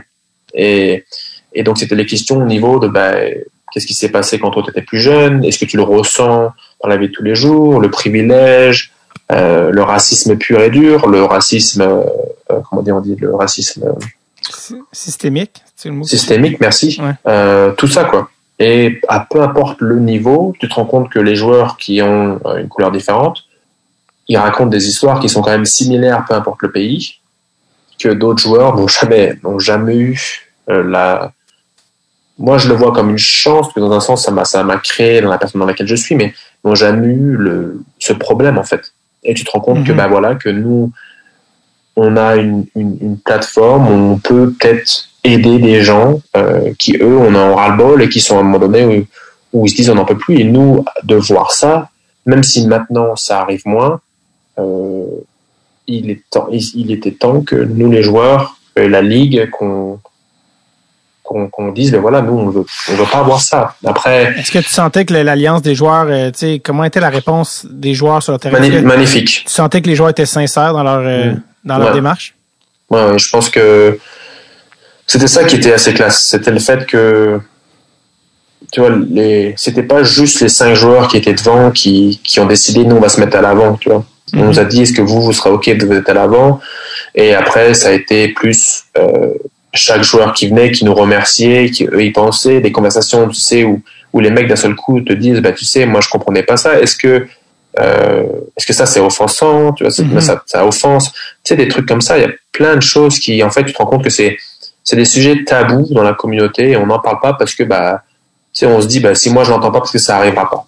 Mm-hmm. Est-ce que, est-ce que tu sentais euh, dans la Ligue nationale depuis que tu es arrivé, est-ce que tu trouvais que c'était assez Est-ce que tu disais mon Dieu mais j'ai vécu où je trouve que je me sens pas confortable ou j'ai vécu des incidents ou est-ce que tu sentais que non. tu sens que c'est dans la bonne direction qu'on s'en va dans la bonne direction? Non je honnêtement le fait d'arriver en NHL forcément tu te retrouves avec un salaire où tu vis dans des endroits qui sont quand même je sais pas si je peux dire plus sécurité mais tu quand j'étais à Philly qui est quand même un endroit qui peut être dangereux. Quand même rough ouais moi je vivais que dans dans Old Town. Tu vois, c'est pas spécialement euh, super riche ou pauvre, mais c'est dans la ville. Du coup, forcément, c'est calme. Euh, tu vois, j'allais à la patinoire, j'entrais à la patinoire. La vie de hockeyeur te permet pas non plus de d'être euh, comment dire, de, je veux dire de de faire face en permanence à ces problèmes-là. Et tu les entends au niveau de ta famille, tu les entends de... ça, mais, mais dans la ligue, pas spécialement tant que ça. Il y a des joueurs qui l'ont eu, qui ont eu à faire, malheureusement. Et, et c'est dans ces moments-là où tu te dis que on a beau être en 2020, on est quand même toujours, euh, il y a toujours une façon de penser. Et, c'est pas, ben, tu sais, si, si, mon fils euh, à l'école commence à entendre des mots méchants, un jour, c'est pas l'enfant, c'est qui, cet enfant-là n'est pas arrivé, en, il n'est pas né en disant ça. Ça c'est bien certainement des parents. C'est pas compris par les enfants, et c'est pour ça que tu veux éduquer les gens.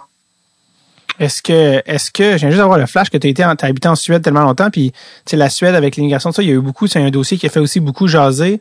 En plus, toi, t'étais pas exactement à Stockholm, tu sais, étais euh, au nord.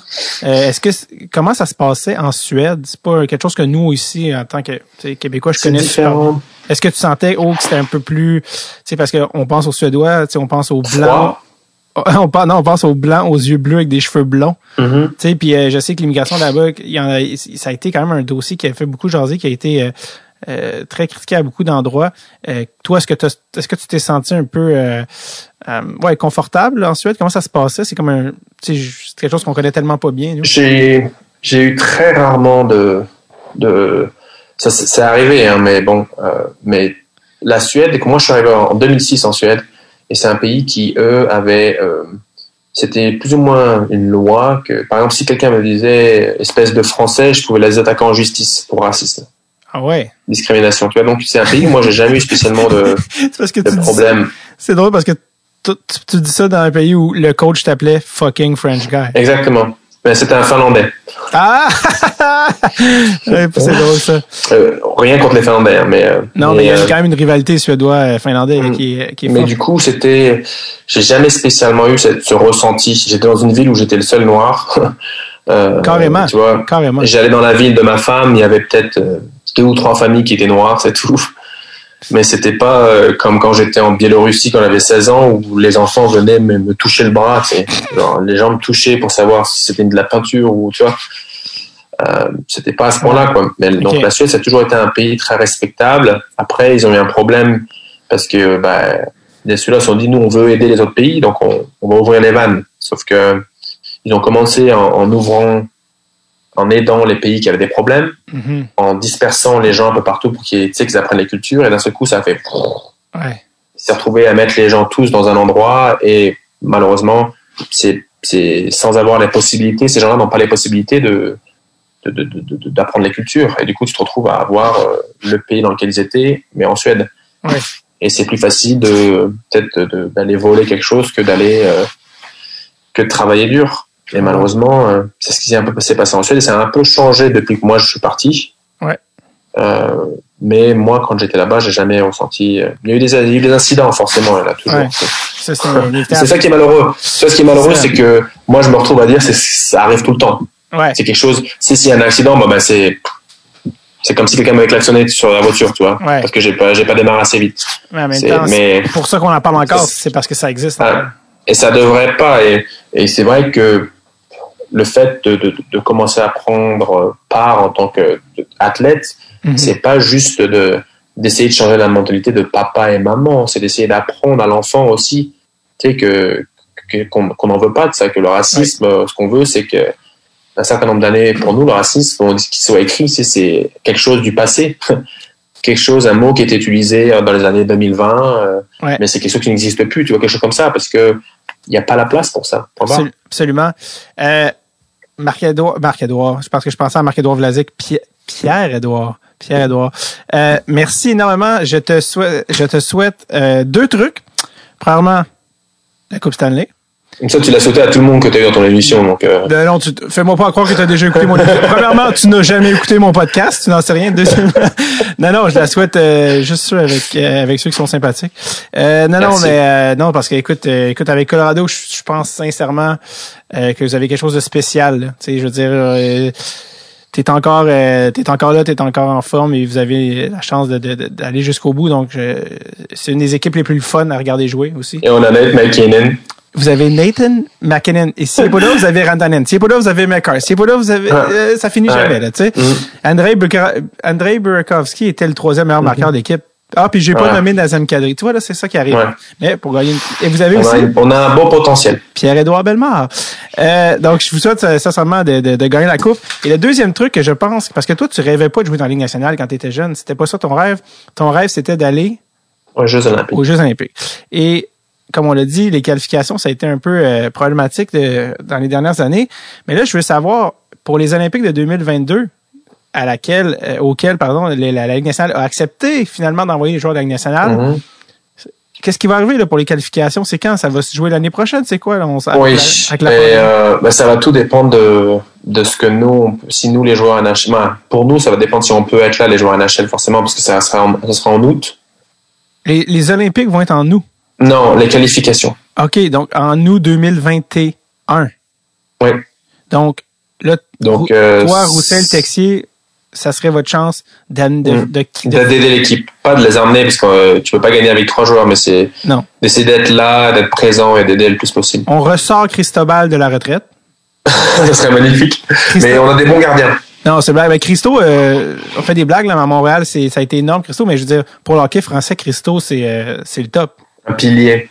C'est le peut-être le plus grand euh, français mmh. à jouer euh, au hockey. Ouais, le plus grand et, et encore une fois, encore une fois, là encore une fois, une personne qui m'a aidé énormément. Donc c'est euh, personnellement beaucoup de respect. Donc donc on espère franchement que ouais. le, ça, ça serait on, magnifique. On se croise les doigts. Le vaccin, il faudrait accélérer le, le, processus parce qu'on a des on a des qualifications de JO là, qui s'en viennent. D'ailleurs, les Olympiques sont pas exactement étrangers au Belmort parce que ta sœur. Oui. Les Jeux Olympiques de Pékin en 2008. Et la discipline? La gymnastique sportive. Gymnastique sportive. Euh, écoute, merci franchement, euh, Pierre-Édouard. Oublie pas, la semaine prochaine, tu vas voir Marc-André. Marc-André, arrête de mettre de la moutarde. Arrête avec ta moutarde. Arrête de mettre de la moutarde. Puis euh, David Perron, qui est un... un, un mange-puck. Un mangeux. Un, un mangeux de puck. Un mangeux de puck. Et, euh, et merci franchement, et j'espère que tu auras la chance de peut-être, un jour, peut-être, venir jouer avec le Canadien de Montréal. On va pouvoir te voir de plus proche. Euh, Pierre-Édouard, juste pour le fun, combien tu penses qu'on a parlé de. Combien de temps tu penses qu'on a parlé? 1h10? hein? T'as dit 1 heure, donc. Euh... Ouais, c'est juste qu'on est à 2h40. Donc, merci. Non. ouais, je te jure. C'est pour ça que je commence à trouver... chez les enfants à. Je commence à trouver ça gênant. J'entends des enfants qui grattent dans le garde-robe qui ont faim. Donc, euh, merci énormément, sérieusement. Je, je peux pas croire qu'on a jasé, je peux pas croire qu'on a, on a été un peu verbeux. Bon. Alors, euh... je parle, je parle trop. c'est pas nouveau. Ouais, mais écoute, on se rapproche, je pense, du record de l'épisode le plus long, si ça se trouve. Donc, euh, Tu seras pas le générique coach connais. Merci énormément. Bonne chance. On te suit. et, euh, Merci beaucoup. je veux te recevoir seulement quand tu as euh, un gros trophée argent au-dessus de ta tête. Ça me va. Allez, bonne, euh, bonne journée. Bye bye. Merci. Bonne soirée à toi.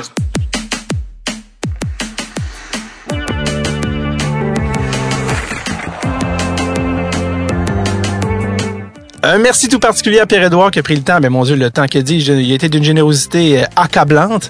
Et euh, merci également à Sylvain Taillandier qui nous avait mis en contact. Euh, je vous rappelle, passez une excellente semaine. Oubliez pas, le fait comme, comme Pierre-Edouard, fixez-vous des objectifs à plus court terme. Là, c'est la pandémie, faut, faut structurer notre cerveau. Oubliez pas d'aller jouer dehors. Je vous dis à la semaine prochaine. OK, bye-bye now.